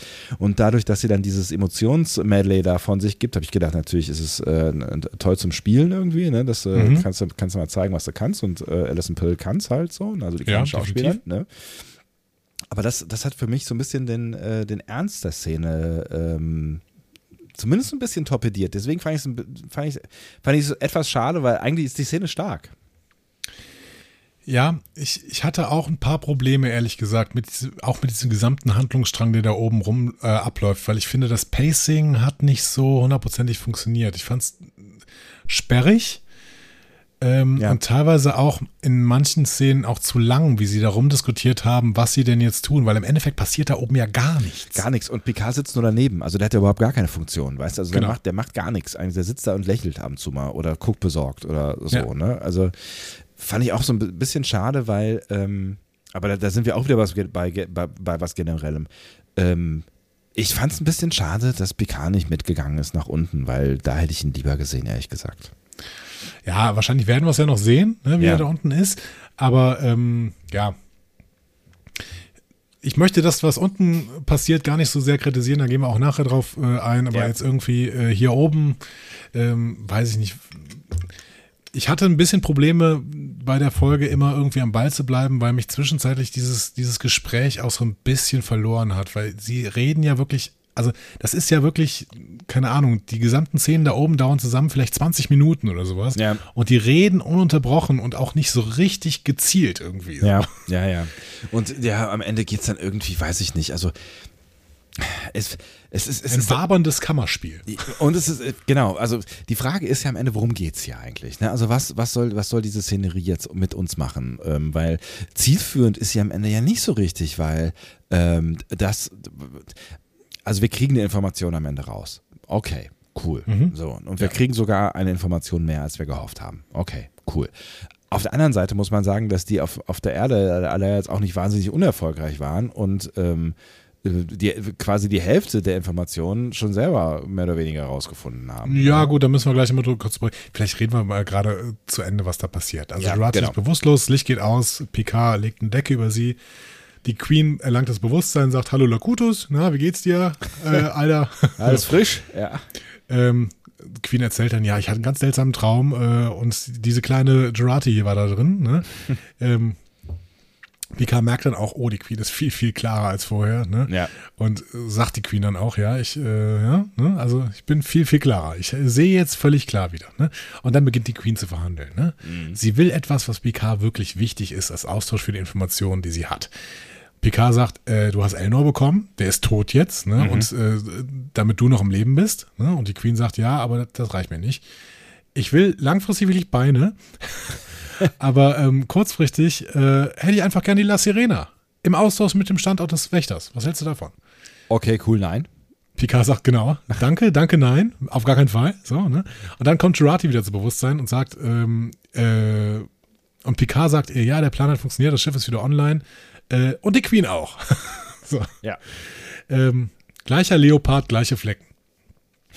Ähm, Habe ich auch noch nie gehört, dieses, dieses Idiom. Aber gut. Äh, Jurati sagt dann aber, ja, aber die Queen brauchen wir jetzt eigentlich nicht mehr aktiv. Ne? Und Picard sagt, ja, da stimme ich dir von ganzem Herzen zu. Ich finde auch, dass wir den nicht mehr brauchen. Und dann fängt die Queen an, sich kaputt zu lachen und sagt, also erstens, Leute, braucht ihr mich definitiv. Und zweitens, äh, könnte ich mir das Schiff sonst auch einfach nehmen. Also wir müssen auch nicht ewig verhandeln. Also lasst uns einfach mal vorspiel, vorspulen und diesen, diesen Deal jetzt machen. Mhm. Ne? Und dann kommt der Moment von Gerati. Sie hat nämlich schon Informationen. Äh, Sie bittet den Computer eine Datei mit dem Namen Shit I Stole from the Queen anzulegen äh, und diktiert da die Koordinaten für den Aufenthaltsort des Wächters hinein. So.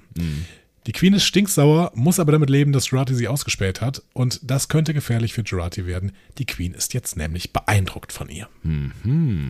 Ja. Und sie hat Und Beine übrigens. Also Gerati. Gerati hat Beine, Ja, genau. Wollte ich nur mal sagen. Ja, genau. Gerati hat Beine. Äh, die Queen ist beeindruckt von Gerati. Gerati fand das auch nicht ganz so schlecht mit dem äh, Kollektiv. Ähm, ich glaube, dass diese Szene, du hast völlig recht, der Output ist im Endeffekt, sie haben eine Information, ohne dass die äh, Queen sie ihr, ihnen geben musste, sondern sie haben die der Queen geklaut. Ja. Äh, das ist im Prinzip der gesamte Output dieser Szene. Aber wir haben auch gemerkt, dass Gerati schon relativ nah am Borg-Kollektiv eigentlich ist. Also sie ist, sie ist fasziniert davon, äh, von diesem Borg-Kollektiv. Äh, Sie war schon mal fast assimiliert hier an der Stelle, wobei die Nanosonnen ja offensichtlich nicht da sind. Ja. Ähm, und die Queen findet sie auch faszinierend. Ähm, ich It's- glaube, it's dass flirty das auch there. Genau, it's flirty zwischen den beiden, gruselig flirty, aber es ist irgendwie flirty. Ich glaube tatsächlich, ähm, dass das so neben diesem, neben dieser kurzen Information, die sie halt irgendwie hätten bekommen müssen jetzt, ne, war das, glaube ich, der Hauptgrund, warum sie diese Szene so ausgeschlachtet haben. Sie wollten zeigen, wie Gerati zum ersten Mal Kontakt zum Kollektiv bekommt. Und alles, was mit Jurati zu tun hatte, fand ich ja auch halbwegs irgendwie interessant. Aber ne, du hast schon recht, dass, dass, das, dass das schon relativ lang dauert. Aber ähm, ich, ich, also ich finde, Jurati ist halt wirklich ein spannender Charakter. So, ne? Ähm, weil, weil, weil sie eben auch so diese Mischung hat aus, ähm, ich bin so ein bisschen nerdy und irgendwie so ein bisschen lost in dieser Welt, weil mich keiner so richtig versteht und deswegen vielleicht auch ein bisschen einsam, aber auch wahnsinnig fasziniert, das haben wir ja schon ne, in der ersten Folge erzählt bekommen, aber auch wahnsinnig fasziniert ähm, von, von so Technikkram, von, von künstlichen Intelligenzen, äh, von alles, was irgendwie mit Kybernetik äh, und so einem Kram zu tun hat. Und ich meine, die Borg sind natürlich da auch äh, für sie wahrscheinlich ein total faszinierendes äh, Studienobjekt am Ende. Ne? Also ich glaube, dass sie, dass sie da ähm, auch so bereitwillig mitgespielt hat, weil sie einfach neugierig ist auf dieses System, was sie da konzipiert haben, was sie halt von außen kennt, aber jetzt, wo sie quasi ein, zumindest einen kleinen Einblick äh, in das Innere bekommen kann. Und ich glaube, da kommt ihre Forscherin äh, ne, Ja. durch. So, ne? Mhm. Und ich finde, das haben sie, das haben sie schon irgendwie ganz spannend gezeichnet. Und da, für, für mich ist das hier irgendwie auch sehr konsequent am Ende dann äh, auch gezeichnet und erzählt. Das, was mich so ein bisschen stört, ist, dass Picard hier gerade keine Tiefe hat und keine, keine so richtige Funktion und kein, also irgendwie, das ist. Das zieht sich so ein bisschen bis hierhin auch in der Folge. Also er macht irgendwie nichts und er ist eigentlich auch nicht so richtig wichtig. Also er lässt, er lässt äh, Elnor sterben, er äh, schwört dann nochmal irgendwie äh, die Gemeinschaft ein, die erstmal nichts davon hören will, was er zu sagen hat. Und dann äh, sind sie alle schon irgendwie auf Go und dann gibt er nochmal eine Rede, die eigentlich auch keiner so richtig hören will, weil sie sind schon auf. Also irgendwie fühlt, fühlt er sich da gerade so ein bisschen, bisschen überflüssig äh, an. Ja, aber vielleicht ist das ja auch die Message, ne? Ähm, also vielleicht ist das die Message, PK ist eher das Problem als die Lösung. Ne? Ähm, und das finde ich wiederum auch konsequent. Ja. Ich finde es halt nur ein bisschen schwierig, wie es mir erzählt wird, weil es mir dann, mich dann einfach irgendwann auch verliert, wenn es so ein waberndes Hin und Her ist. Und ich meine, wir haben ja jetzt keine ewige und äh, konstruktive und gezielte Ver Verhandlung oder sowas. Das ist irgendwie so ein, ja, es ist halt nicht irgendwie, ja, es Ich ist ich irgendwie komisch, komisch erzählt. Ich weiß Ich, nicht ich, genau. ich, genau, ich weiß, ich weiß auch nicht, wo das Problem ist an dieser Stelle, weil die Zutaten, die sind alle total gut. Also, ne, Mhm. äh, Picard ist, ist eine spannende Figur mit einem tollen Schauspieler. Ähm, Alison Pill mit Gerati ist eine, eine tolle Figur mit einer tollen Annie Wershing Schauspielerin. spielt die Borg Queen sehr, sehr geil, finde ich. Wahnsinnig geil, genau, finde ich auch richtig cool. Die Story ist eigentlich nicht blöd. Ähm, so, also äh, die Zutaten sind eigentlich genau die richtigen. Aber irgendwie in der Umsetzung hat es nicht 100% funktioniert. In, in, in, zumindest jetzt in, in diesem, dieser, diesem Szenengefüge, über das wir gerade gesprochen haben. Dann gehen wir noch in das andere Szenengefüge, nämlich das auf der Erde, oder? Gerne. Also Seven, Rios und Ruffy äh, wollen auf die Erde des 24. Jahrhunderts. Äh, erstmal nochmal kurz oben. Seven leitet Energie von den Lebenserhaltungssystemen an die Transporter weiter. Äh, das funktioniert nur einmal, ist ein One-Way-Ticket dementsprechend. Ja. Ruffy stellt hier noch die berechtigte Frage, hör mal, warum hast du das eigentlich nicht eben äh, an das Biobett geleitet, um Elnor zu retten? Bekommt darauf aber irgendwie auch keine Antwort mehr. Ja, Details, ja. Genau. So. Aber ich finde es spannend, dass sie das hier nochmal anmerkt. So, ne? Also, okay, wir hatten also irgendwo noch Energie. Ja. Habe ich richtig verstanden? Ja, be absolut berechtigte Frage, ja. Ja. Äh, der Plan ist jetzt runterbeamen und nah beieinander landen und dann zum Markridge Industrial Tower gehen. Das äh, ist offensichtlich das höchste Tower, äh, der, der, höchste Ort von LA und damit ein super Platz, um nach außerirdischem Leben zu scannen, denn sie glauben ja, dass der Watcher ein außerirdisches Wesen sein muss. Ja. Erstmal, Markridge Industrial Tower. Ähm, gibt es nicht. Okay. Aber das Gebäude, was wir sehen, gibt es. Das ist tatsächlich das höchste Gebäude in LA. Ja. Das ist das Wilshire Grand Center. Okay, und das wollte man nicht nennen im. Äh Offensichtlich haben sie es einfach umbenannt, warum Ja. auch immer. Markridge Industrial Tower. Ich weiß noch nicht, der Name Markridge ist irgendwie noch nicht gefallen in Star Trek, aber vielleicht spielt er ja später, später noch eine Rolle. Ja. was, ob Markridge Industrial irgendeine Firma ist, die vielleicht irgendeine Rolle spielt, keine Ahnung. Ne? So. Ähm, Maybe. so, spannend ist aber auch die Überlegung, dass Ruffy ja sagt, ja, wahrscheinlich ist der Wächter ein außerirdisches Wesen, das auf der Erde lebt. Mhm. Ich sag mal, in Star Trek wäre es nicht das erste außerirdische Wesen, das vor dem offiziellen ersten Kontakt im Laufe des Franchise auf der Erde gelandet ist. Ist richtig. Zum Beispiel äh, Ferengi. Zum Beispiel Ferengi, Ja. genau.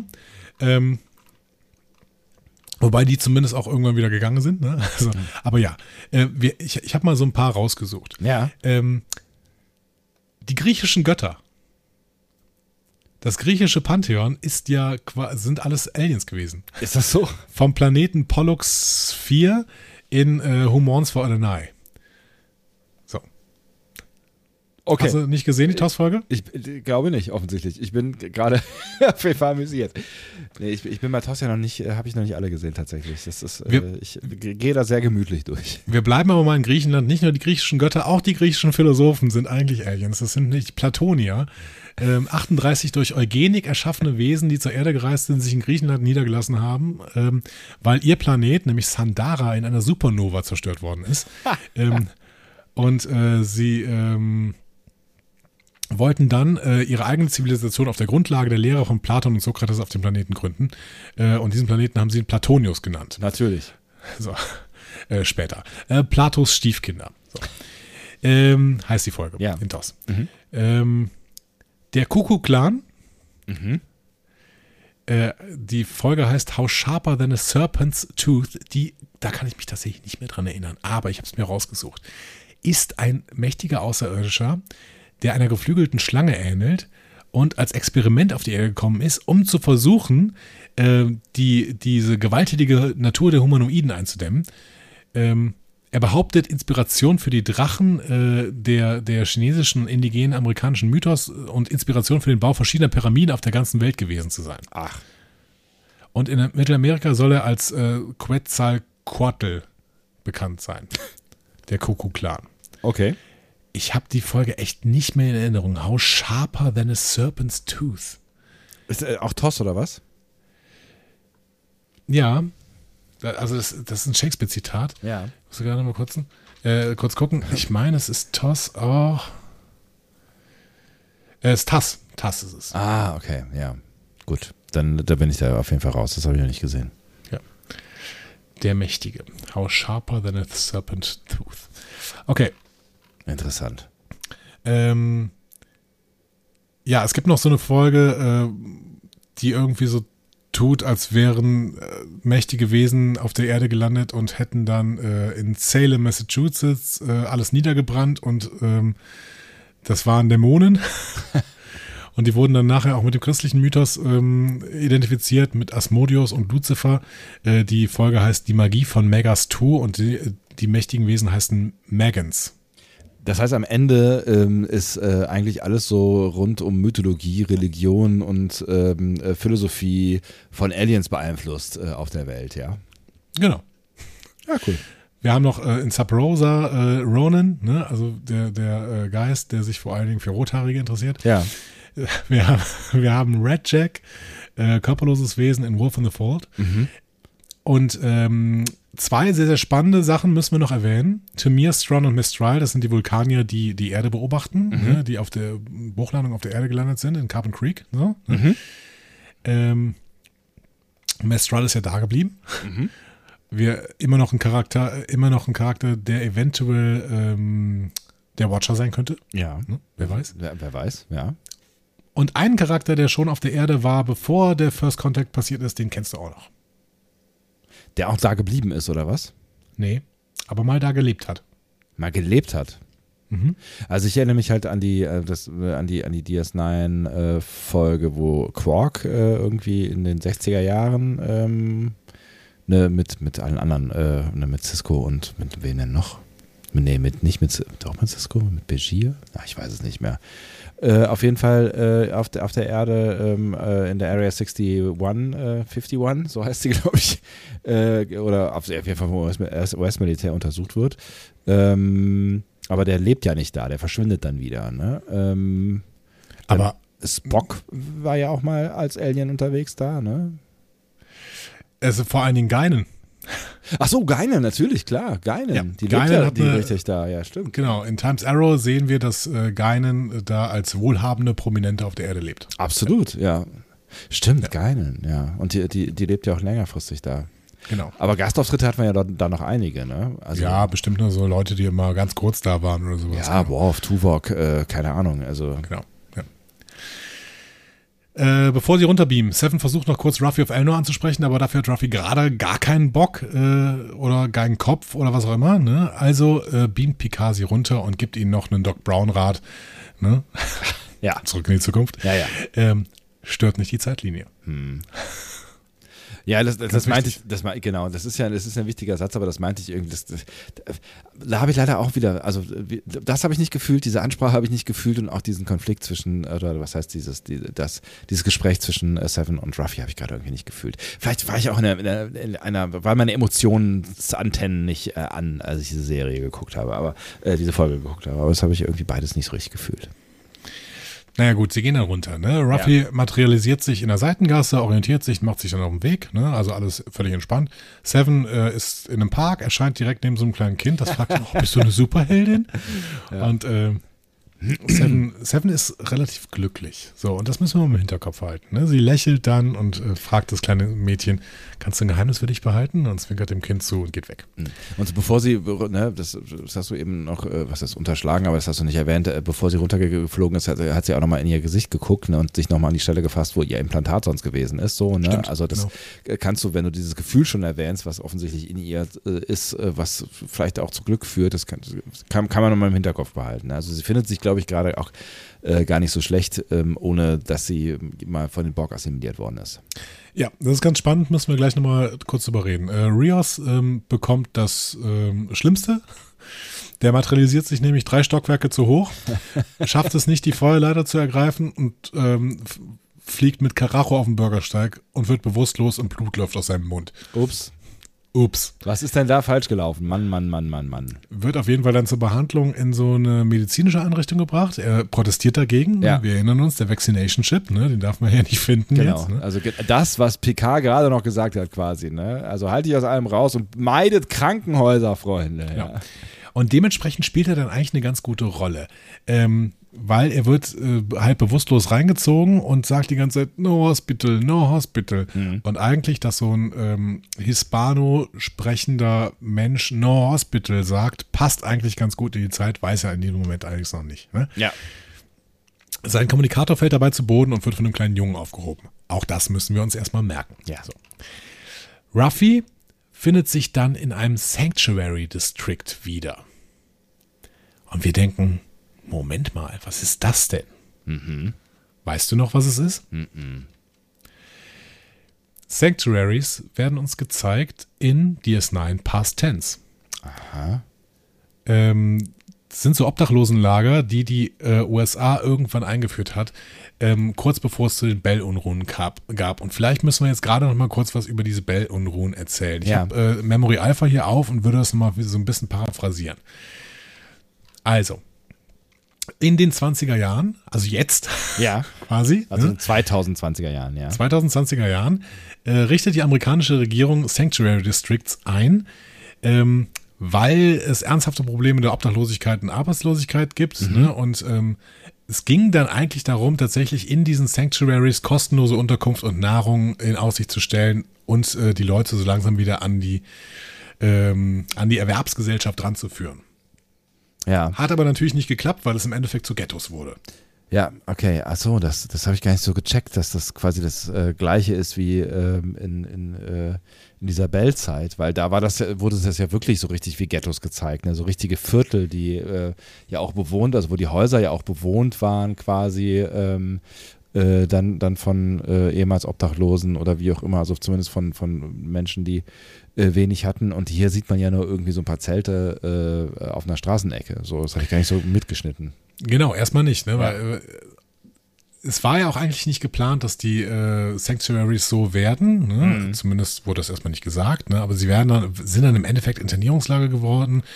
Ähm, eigentlich Leute mit Vorstrafen durften da gar nicht hin, hat aber dann nicht lange gedauert, bis dann auch ähm, äh, psychisch kranke Menschen und, und Gewalttätige und sozial Ausgestoßene äh, in diese Bezirke gebracht wurden. So, ne? Und da natürlich dann auch irgendwie eine, eine eigene Struktur entstanden ist und äh, ne, da- also ich meine, das, das, hat, das ist ja dann irgendwie in, in der Folge wird uns das ja so gezeigt wie so ein eigener Mikrokosmos, der für sich selber funktioniert, auch so ein bisschen frei von äh, äh, Justiz, so, ne?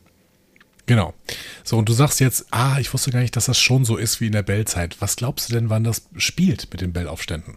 Ja, jetzt wo du sagst, äh, ne, du hast ja gerade die 2020er Jahre ange, angesprochen, äh, würde ich jetzt mal vorsichtig auf 2024 tippen. Es, es war 2024, exakt, genau. Ach, krass, okay. Also genau da, wo sie jetzt sind. Ne? Mhm. Ähm, ja, äh, die amerikanische Gesellschaft hat zu der Zeit geglaubt, ähm, dass äh, also es gab irgendwelche politischen Umwälzungen in Europa. Ne? Wir erinnern uns daran, dass auch äh, Irland im Jahr 2024 wieder vereinigt wird. Ja. Ne? Und, Ist ja nicht ähm, ausgeschlossen. Nee, Ne? Also durch, durch Brexit und so weiter, wer weiß, äh, was da noch alles passiert. Maybe, so. Und die amerikanische Gesellschaft hat geglaubt, dass die Vereinigten Staaten auf jeden Fall stabil sind und äh, mit diesen äh, Sanctuaries einen Weg gefunden haben, diese sozialen Probleme äh, in den Griff zu bekommen. So, ne? Was natürlich dann irgendwann in der Gesellschaft dazu geführt hat, so aus dem Augen, aus dem Sinn. Ne? Wir haben mit diesen Menschen im Viertel, für die wird gesorgt, also brauchen wir uns jetzt auch nicht mehr um die zu kümmern, quasi. Ja. So. Ähm, ja, und dann kommen Cisco, Bashir und Dex wegen dem Transporterunfall da an. Ne? Ähm,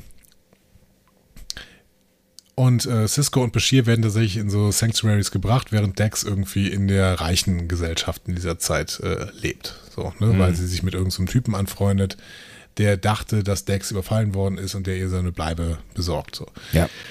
Ähm, to cut a long story short, es gibt dann irgendwelche Aufstände innerhalb dieser ähm, Sanctuaries und im Endeffekt führt das zu einem wirklichen Aufstand, zu Unruhen. So. Ähm, Was passiert mit dem Originalbell noch gleich? der wird, meine ich, erschossen. Und das kriegt Cisco mit und schlüpft in die Rolle, oder wie? Ich glaube schon. Genau. Also Gabriel. Bell wird erschossen und ähm, von so einem SWAT-Team, was dann irgendwie diese, ähm, diese ähm, Aufstände niederschlagen möchte. Ja, verstehe. Mhm. Ähm, genau. Und nach diesen Unruhen und äh, dem, dem sinnlosen Tod von ganz, ganz vielen Menschen äh, wendet sich die öffentliche Meinung gegen das Konzept der Sanctuaries und äh, die werden abgeschafft. So, und die äh, USA fangen dann an, sich äh, wir wirklich mit ihren sozialen Problemen zu beschäftigen, anstatt die Leute einfach wegzusperren. Und äh, Bell bekommt dem, dementsprechend in der Geschichte eine äh, entscheidende Rolle und sein Name wird dann immer äh, in die Historie einsortiert. Also hat ähm, Cisco äh, ganz eindeutig die Geschichte äh, ordentlich äh, verändert. Genau, und uns wird ja auch, glaube ich, in ähm, ein paar Stands gezeigt, dass wenn Cisco das nicht gemacht hätte, beziehungsweise wenn die Bell Riots nicht stattgefunden hätten, dann wäre die Föderation niemals gegründet worden. Aber da vielleicht eine Konföderation. Maybe. wir werden gucken, ob das noch was mit den Bell Riots zu tun hat, aber zumindest sehen wir hier eine ähnliche Welt. Gut, wir sind in LA und nicht in San Francisco. Ähm, aber es ist zumindest so ähnlich und ich finde, dass es hier mit einem einzigen Bild auch super gezeigt wird. Ne? Ruffy sieht in diesem Sanctuary äh, quasi ganz, ganz viele von diesen Zelten und da unten ist wirklich alles ziemlich verrockt. Und gleichzeitig guckt man hoch ne? Ja. Und wir sehen diese Mission Europe ne? oder Mission Europa. Ne? Also Ja, ja. offensichtlich dieser Flug zum Jupitermond Europa. Es, es geht ja offensichtlich nicht darum, dass ein Raumschiff nach Europa fliegt. Ja. So, ähm, genau, also es geht offensichtlich zu diesem Jupitermond. So. Also Ja. ich finde, dieses Bild allein ist schon so mächtig und Sie sprechen es dann ja auch nachher an, wie ist diese Welt eigentlich mit diesen Unterschieden, mit diesen, äh, mit diesen ganz deutlichen Unterschieden klargekommen? Das ist ja fürchterlich. Ja, und, und das spielt natürlich auch so ein bisschen an. Ne? Also, ne, es geht ja so ein bisschen um die Frage, wie konnten die das nicht sehen oder wie konnten die das verdrängen oder wie auch immer. Ne? Und das ist, äh, ist natürlich auch eine Frage, die uns allen gerade dargestellt wird, ne? weil also so weit entfernt ähm, sind wir da von dieser Welt ja jetzt nicht, die uns da gezeigt wird. Ne? Nee, genau. Hm. Und mit so, einer halt, mit so einer Haltung, keine Ahnung, jeder sorgt sich für sich selbst, dann ist für alle gesorgt, äh, kommt es dann im Endeffekt natürlich darum, dass man einfach wegguckt, wenn es Leuten schlecht geht. Absolut. Aber schön, dass du das jetzt nochmal mit den Bell Rides erklärt hast und ähm, mit, der, mit dieser DS9-Doppelfolge, weil äh, äh, ich meine, sie hätten ja auch jede erdenkliche Zeit wählen können, in der sie das ja spielen lassen. Ähm, Mhm. Und dass sie das jetzt ausgerechnet auch 2024 spielen lassen, das äh, kann ja eigentlich fast kein Zufall sein. Also klar, wir sind an einem anderen Ort, aber vielleicht hat das dann doch noch irgendwie äh, partiell zumindest eine Bedeutung.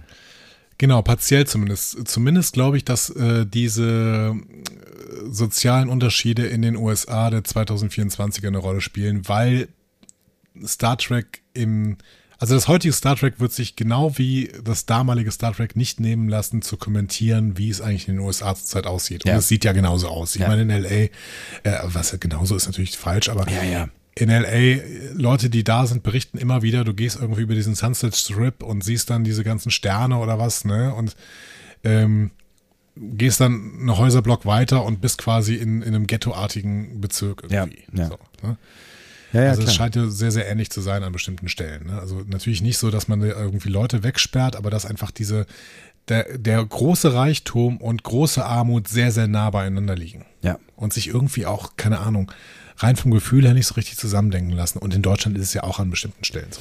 Ja, absolut. Also, ne, klar. Also, das, das ist Ungerechtigkeit äh, gibt es auf der ganzen Welt und die ist krass. Und natürlich verdrängen wir die alle. Natürlich verdrängen wir auch, dass wir unser äh, westliches, äh, bequemes, äh, luxuriöses Leben nur führen können, ähm, weil es anderen Menschen sehr schlecht geht auf dieser Welt. Also, das hängt ja alles miteinander zusammen. Und eigentlich wissen wir das und äh, Genau. ne, wir verdrängen es aber. Oder? Und im Extremen kann man noch sagen, es gibt immer noch ganz, ganz viel Hunger auf der Welt und Elon Musk äh, kauft sich gerade die gesamte Welt. So. ja.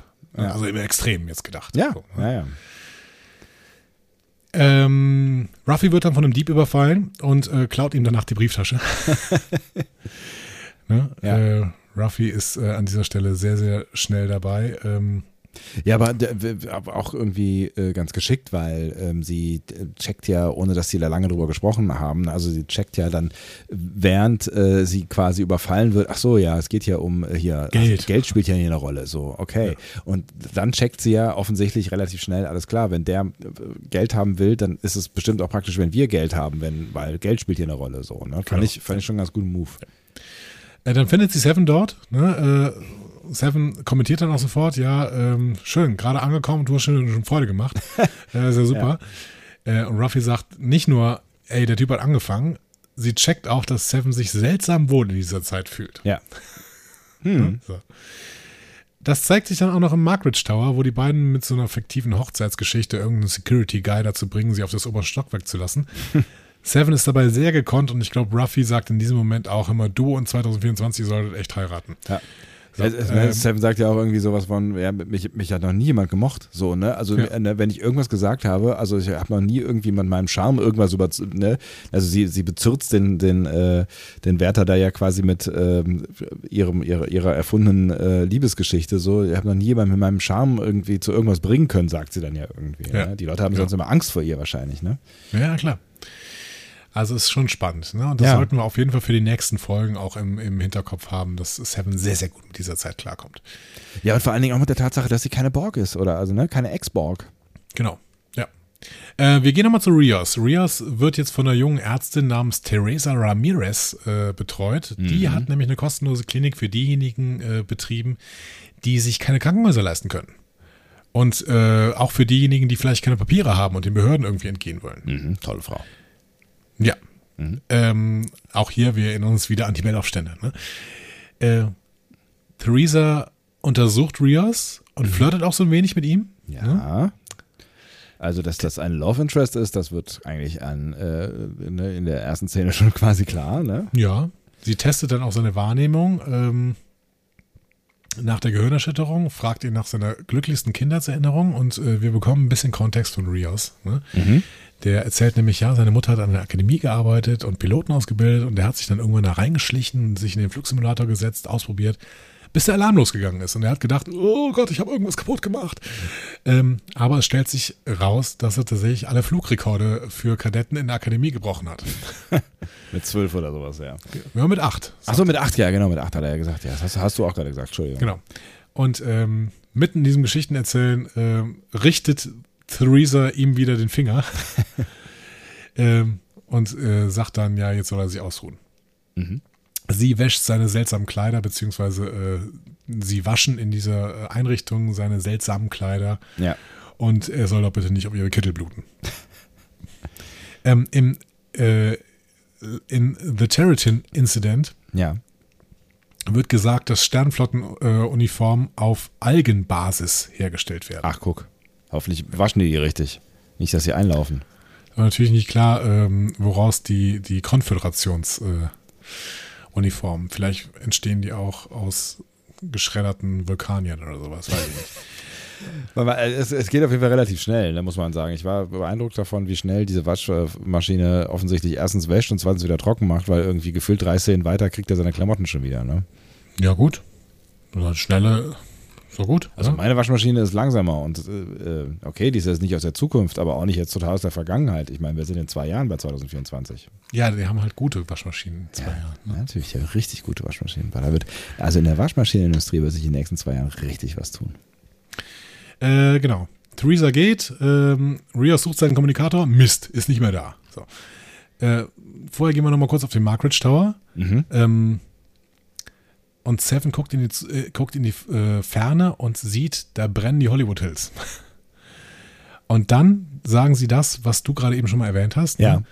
Ähm, Seven sagt, oh, die Zukunft, die wir gesehen haben, hat bereits begonnen. Wirklich? Oder ist es einfach nur der Klimawandel? Ja, das kann natürlich auch sein, ne? Also sind wir mal ganz ehrlich, ich meine, wie, wie viel ist da in den letzten Jahren abgebrannt so, ne? Ja, ziemlich viel. Ja. Ruffy ist sich da auch selber nicht so sicher ne? und sagt so, ja, ob das wirklich die Zukunft ist, die wir gesehen haben, ob das jetzt auf die Konföderation hingeht und sowas. Und dann bemerkt sie plötzlich einen Blip. Und wieder. Und wieder. Rias Transporter meldet sich immer wieder, aber irgendwie checken sie auch nicht. Keine Ahnung, ist das ein Morse-Code oder sowas? Keine Ahnung. Das ergibt irgendwie überhaupt nichts. Ja, es ergibt keinen Sinn, weil das dieser kleine Junge ist, Ricardo, der in Theresas kostenloser Klinik das Ding aufgehoben hat und da immer so draufklopft. So, ne?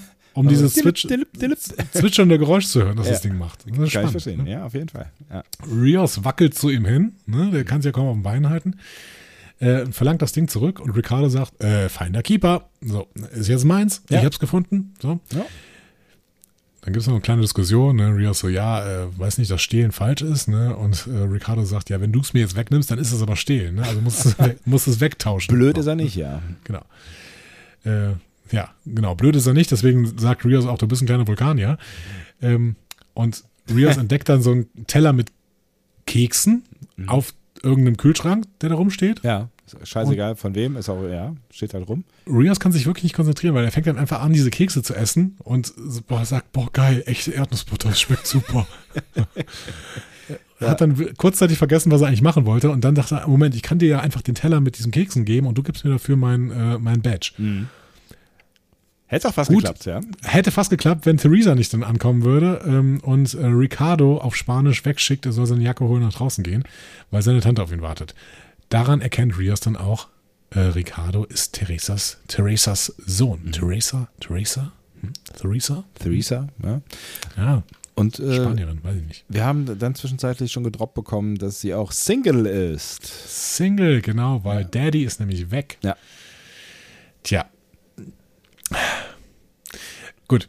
ähm, Ja, es muss, es muss man, man muss das ja alles klarstellen. Bei Love Interest muss man das alles äh, ne, schön, schön der Reihe nach klarstellen. Ja. ich nenne sie jetzt auch immer Teresa. Teresa. Besser, besser. Das ist ja Spanisch. Ne? Ja, sí. Teresa sagt dann zu Rios, ähm, vergiss die Gitarre, du bist ein Genie. Ne? Weil Mhm. eben hat sie ja noch gesagt, du kannst bald deine Gitarre nicht mehr halten mit dieser, mit dieser Hand. Ähm, und sagt dann, Ricardo er soll seine Hausaufgaben machen, sonst können er nicht Rick and Morty angucken. Ah, ja, fand ich sehr schön. Rick and Morty ist äh, kanonisiert in Star Trek. Auch schön. Großartig, oder? Mike McMahon wird sich freuen. Ja, auf jeden Fall. Ein äh, äh, Schelm, der da Böses denkt, dass ausgerechnet Rick and Morty hier genannt wurde. Ja, wer weiß. Aber Rick and Morty ist, glaube ich, nicht Paramount Plus, ne? oder? Äh, nee, Rick and Morty ist Netflix. Stimmt. Aber ist es vielleicht von Paramount produziert? Oder von Fox? Rick and Morty. Das weiß ich nicht. Rick and Morty. Adult Fox Swim, könnte TNT. TNT. Okay. Dynamite. Und TNT ist welcher Konzern? Warner. Warner Brothers TV. Hm, da sind wir ja woanders. Tja. Äh, okay, also haben wir Rick and Morty einfach von einem anderen Konzern, haben wir jetzt aber kanonisierten Star Trek. Ist doch, ist doch nicht so schlecht. Ich finde das gut. Ich begrüße das ausdrücklich. Ähm, genau, Ricardo protestiert dann noch, ich wollte nur Keks haben. Ähm, ja, und Rios sagt, ah, Ricardo ist ein Kämpfer und Theresa sagt, ja, ich weiß nicht, wo er es hat. Ähm, Vom Vater vielleicht. wir haben so, wir haben so einen kleinen, so einen kleinen schönen Moment zwischen den beiden irgendwie. Ja. Rios verlangt dann sein Badge zurück, aber Theresa sagt ihm, jetzt zieh erstmal ein Hemd an ähm, und wir lassen das Badge mal da vorne, ähm, um sicher zu gehen, dass du nichts klaust. Fair enough. Rios sagt, ja, fair enough, genau. äh, und später ertönen dann aber plötzlich Polizeisirenen ähm, und äh, Teresa äh, erklärt, oh, Razzia der Einwanderungs- und Zollbehörde. Ähm, dann hilft Rios dabei, so ein paar Patienten durch die Hintertür zu bringen. Unter anderem Alvarez, einen Patienten im Rollstuhl. Den fordert er auf Spanisch zur Flucht auf. Ja. Und dieser Typ Ja. wird gespielt von Marcelo Tubert. Und Marcelo Tubert hat in TNG Devil's Due das ventaxianische Staatsoberhaupt gespielt. Okay.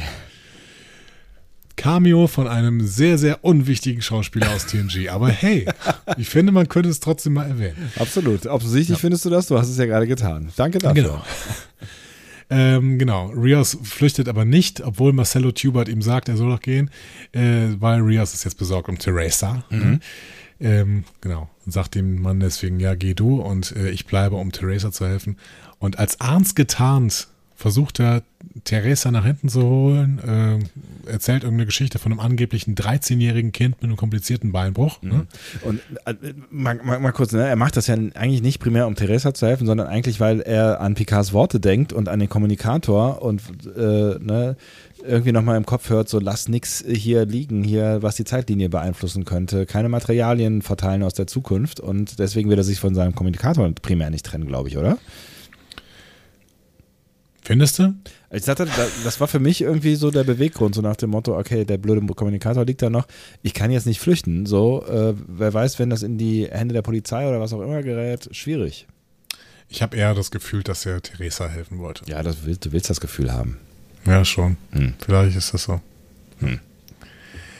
Ähm, okay. Ähm, wir sehen auf jeden Fall Offiziere des ICE und die sehen dann Bandagen an Rios Händen und erkennen, oh, du bist aber Patient. Ne? Und dann verhaften die äh, beide wegen Behinderung der Justiz. Teresa fragt sich, ob das, was Rios getan hat, äh, mutig oder dumm ist. Ja, kann man auf jeden Fall mal fragen. Und äh, ganz schön, ähm, die Fragen, die ähm, ICE-Offiziere fragen Rios ja, ähm, beziehungsweise sagen ihm, lass mich raten, keine UHC-Karte, kein Ausweis. Ja.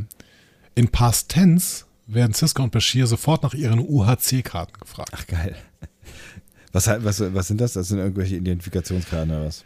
Ja, keine Ahnung. Also ich weiß nicht ähm, genau, wofür UHC steht. Ich kann das nochmal kurz bei Memory Alpha eingeben. Ist ja witzig. Ähm, Aber das ist ja schon mal ein Hint darauf, dass sie auf jeden Fall sich dessen bewusst sind, dass sie da in der gleichen Zeit operieren. Ja, das wissen sie auf jeden Fall. Ich meine, sonst hätten sie auch diese, diese äh, Ghettos da nicht eingespielt. Nee, äh, wird nicht gesagt, ähm, was Hm. UHC heißt. United. Hm. Vielleicht stehen wir auch nur am Schlauch und checken es gerade nicht. Ihr wisst das. Schreibt's in die Kommis. Oder Homing? Kann Menschen identifizieren, die nicht obdachlos waren. Homing, Home, Ausweis. Card. Ähm, tja. Ja. So. Und äh, als die ICE-Offiziere ihn wegbringen, hört Rios seinen Kommunikator noch auf dem Schreibtisch zirpen, weil Picard immer wieder versucht, Kontakt zu ihm aufzunehmen, aber Rios kann ihm nicht antworten. Ja. Tja, Blöd. blöd. Und damit sind wir am Ende. Ach so, stimmt. Ja, wenn den anderen Kram haben wir ja schon, haben wir ja schon gemacht, richtig. Das war, das war, das war, das war auch der, der Cliffhanger quasi, ne? Das war das äh, Ende der Folge, richtig? Exakt. Ja. Genau. Weil, ähm, ähm, was, was jetzt quasi äh, Ruffy und äh, Seven da jetzt entdeckt haben, das wissen wir ja noch nicht so richtig, ne? Nee, Nee, also was, die hatten ja erstmal gar nichts entdeckt, oder? den Punkt haben sie entdeckt. Also, Den Blip, aber der Blip war doch äh, Ricardo. nee, sie haben doch auch. Äh, echt? Ja. Ach, Das war Ricardo, der immer wieder auf das Ding gedrückt hat. Ach so, ich hatte das tatsächlich, ähm, stimmt, das, pass das passiert ja in der zweiten quasi, zweiten Hälfte der Szene. Ich hatte das irgendwie so verstanden, dass sie äh, jemanden ähm, gefunden haben, weil sie ja da oben so rumfuchteln und äh, oben auf dem Tower suchen nach und dann entscheidet plötzlich ein roter Punkt. Und ich dachte tatsächlich, das wäre jetzt hier quasi das außerirdische Wesen, was Technik benutzt, äh, aus dem, äh, was nicht in die, in die Zeit passt. Tja, Tja. Habe ich falsch verstanden, vermutlich, ne?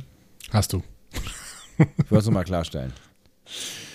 Schade. Ähm, ja, und ich finde das Spannende, wir müssen jetzt im Prinzip gar keine richtige, ähm, kein richtiges Fazit mehr ziehen, wobei wir eigentlich dieses zweite, das, was auf der Erde da passiert ist, haben wir noch nicht so richtig beurteilt. Ja, also ich, also ich könnte auf jeden Fall nochmal zwei Sätze sagen. Ja, dann hau mal raus. Ähm, folgendermaßen.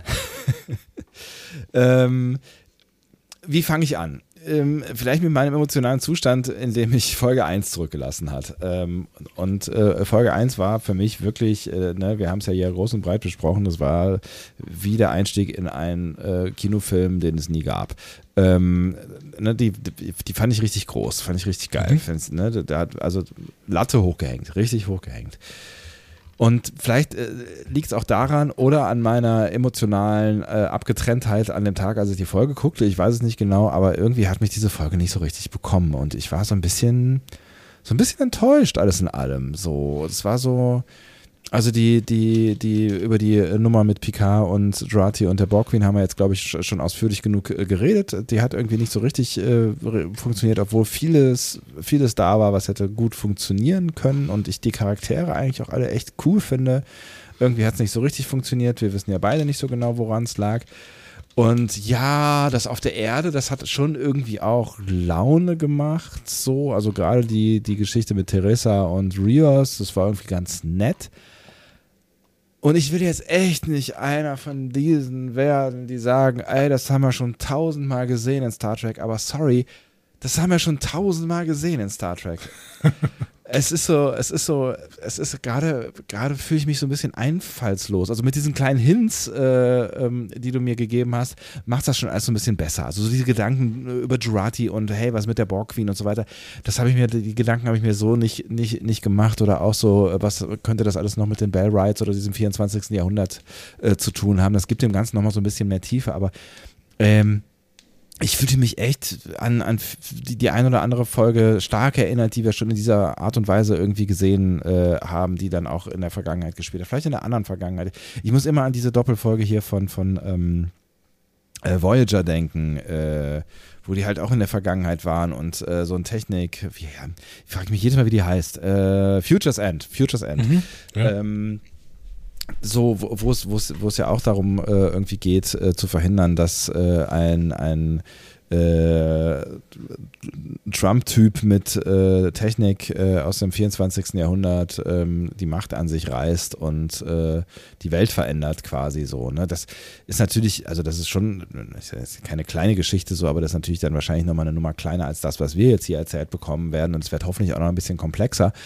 Und das ist jetzt, worauf ich setze. Ne? Also die haben jetzt das Setting gebaut in dieser Folge für das, was jetzt wahrscheinlich in der nächsten Folge, vielleicht auch in den nächsten zwei Folgen, man weiß es ja nicht so genau, passieren wird. Äh, weiß ja nicht, wie lange wir uns jetzt da aufhalten werden im 2024 oder wie komplex das noch wird. Und das ist so ein bisschen meine Hoffnung, dass das jetzt so ein bisschen komplexer wird und dass, dass, ne, dass sie jetzt das Worldbuilding abgeschlossen haben und das war irgendwie okay. Ähm, aber ich fand es alles in allem so ein bisschen, also nach dem, was ich gerade in Discovery alles gesehen habe, ähm, das, das, das, das, fand ich wirklich sehr, sehr viel deutlich spannender, auch wenn es vielleicht nicht bis, bis zum Ende so hundertprozentig total super gut funktioniert hat, aber das fand ich viel mutiger, viel spannender, viel mehr, mehr unerwartet. Ähm, als, als diese, diese äh, Folge, weil das war, die hat, keine Ahnung, die hat mich irgendwie nicht bekommen. Die fand ich echt, ähm, mit gutem Willen mittelmäßig. ja. Ähm, ich gehe da nicht ganz mit. Also er, ich gehe da, doch größtenteils gehe ich da mit in deinem Urteil, ja. wie die Folge aufgebaut ist, dass wir tatsächlich ganz, ganz viel davon schon tausendmal in Star Trek gesehen haben. Aber andererseits, deswegen kommt Picard ja in dieser zweiten Staffel sehr, sehr gut an, weil die Leute, die Star Trek lieben, wollen ja auch Star Trek sehen, wie es immer schon war. So. Ja, aber dann, und, ja, ja, und dementsprechend war, ja. sehen wir dann auch äh, viele Motive von Star Trek, die eben schon immer da waren. Ich muss aber sagen, ich fand das hier jetzt nicht so schlecht, wie das bei dir gewesen ist. Mich hat die Folge auch immer mal wieder verloren, nämlich immer wenn wir wieder, wenn wir oben waren, weil das irgendwie so rumgewabert hat. Aber unten auf der Erde war ich total gern unterwegs. Das hat mir richtig äh, Freude gemacht. Ähm, nicht nur, weil ich die Figur der Theresa äh, toll fand, weil ich das, ähm, weil ich das gerne gesehen habe. Ich mag natürlich auch so leichte Soap-Vibes, die aber in einem Horizont spielen, der mich interessiert und das tut's hier. Ne? Mich mhm. interessiert diese Zeit, mich interessieren, mich interessiert die Zeit der Bell Rides. Und ähm, tja, ich, äh, ich ich sehe die Folge so ein bisschen zweigeteilt. Das, was oben war, das hat vielleicht wichtige Auswirkungen. Ja. Es wurde mir aber für meine Verhältnisse ein bisschen so langweilig erzählt. Ja. Und das, was unten war, ähm, gibt mir Kontext und ich war total gern da und habe mir das gerne erzählen lassen. Und ich habe, äh, ich mag ähm, die neue Seven, die so positiv dieser Welt gegenübersteht. Ich mag, wie Ruffy sich dagegen die ganze Zeit darüber wundert ja, ich mag das. Ich mag das, was da unten auf dieser, auf dieser Erde des ähm, 21. Jahrhunderts passiert. Mhm. Das gefällt mir richtig gut. Und ich freue mich darauf, da auch in der nächsten Folge wieder unterwegs zu sein. Ich bin jetzt auch nicht total abgeneigt. Ähm, aber ja, also ne, ich kann, ich kann das schon, ich kann das schon nachvollziehen. Also ne, ich finde, ich finde auch ne, zum Beispiel Theresa äh, toll besetzt und das, ich kann, ne, also das, die, dieses, dieses Spiel zwischen den beiden irgendwie, das macht mir auch Freude irgendwie. Äh, äh, mein kaltes Herz kann auch äh, ein bisschen partizipieren irgendwie an dieser Stelle, aber am Ende ist es so, keine Ahnung. Also ich habe echt so ein bisschen das Gefühl, I've been there und ähm, das ist ein bisschen unfair dieser Folge gegenüber, aber wenn es jetzt besser wird, dann wird diese Folge auch wachsen. Äh, so.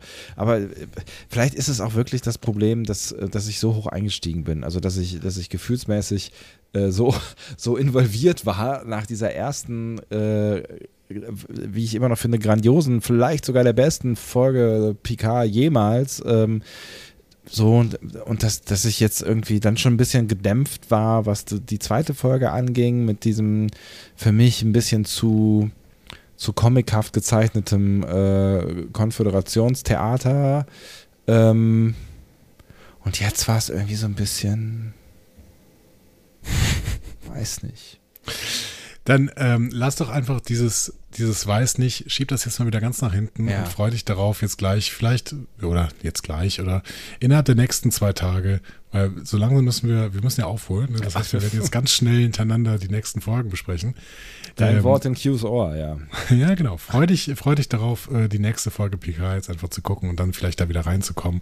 Und äh, ich kenne dich ja. und ich weiß, sobald Picard wieder aktiver wird und wirklich was macht, ist es wieder deine Serie. So.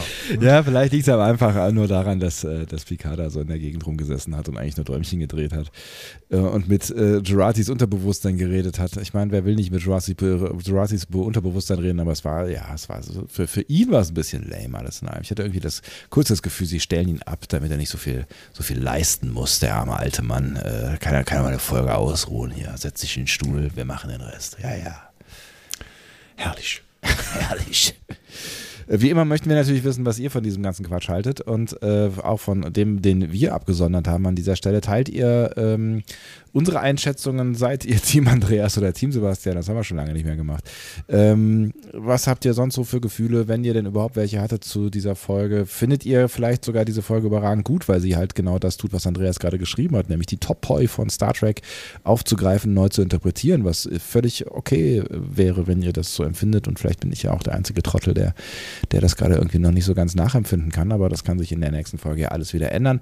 Wie auch immer, teilt äh, uns äh, eure, mit uns eure äh, Gedanken und eure Gefühle und das gerne auf ähm, so vielen Kanälen, wie es irgendwie geht. Diskussionen zu folgen findet ihr auf discoverypanel.de oder sprecht eine Nachricht auf den Discovery Panel Anrufbeantworter unter 02291 ukta uk 2 unter der 02291 uktauk2 erreicht ihr uns auch per WhatsApp. Außerdem gibt es uns auch bei Instagram unter Discovery Panel, bei Twitter unter Panel Discovery und bei Facebook unter Discovery Podcast. Wir freuen uns über eure Nachrichten und über eure Kommentare. Ist der Fall? Ja, schon. War das eine Frage? Ja, ich würde sagen ja. Nee, das ist der Fall. Ja, ich ja. möchte das als Aussage machen. Ja, ist in Ordnung. Und äh, ich würde beim nächsten Mal auch gerne wieder Feedback ins ähm, Panel, aufs Panel reinnehmen. Das ähm, äh, ja, genau. Ich habe äh, ja ein bisschen mitdiskutiert schon äh, auf der Webseite, aber ähm, ich habe auch Bock irgendwie, dass wir da vielleicht noch drüber ein bisschen diskutieren. Und ähm, ja, für mich ist es aber überhaupt kein Problem, denn ab Samstag habe ich ja Ferien. schön, ja. Und da können wir, können wir vier Stunden Folgen aufnehmen. Ja, wer weiß, wie, wie, wie lange die Ferien diesmal dauern. Ne? Es ist, äh, Maskenpflicht ist doch, fällt doch jetzt in der Schule und äh, Impf, äh, hier, wer ist Testpflicht und all sowas. Vielleicht machen die Schulen ja auch bald alle einfach wieder zu. Ähm, aber Nein, das ist ein anderes nie Thema. Nie wieder. nie wieder. nie wieder. Ähm, das, ist auch, das ist auch zu viel Realität, die wollen wir ja äh, außen vor lassen. Außerdem habe ich ja schon gesagt, irgendwann in einer der letzten Folgen Bundesregierung und auch Bund und Länder mittlerweile haben ja beschlossen, dass die Pandemie vorbei ist, außer in Hamburg und wo noch gleich. Egal. Wolltest du das nicht äh, außen vor lassen? Ich wollte es außen vor lassen. Insofern äh, ist die Pandemie vorbei und äh, Punkt. Dieser Podcast übrigens auch. Tschüss. Tschüss.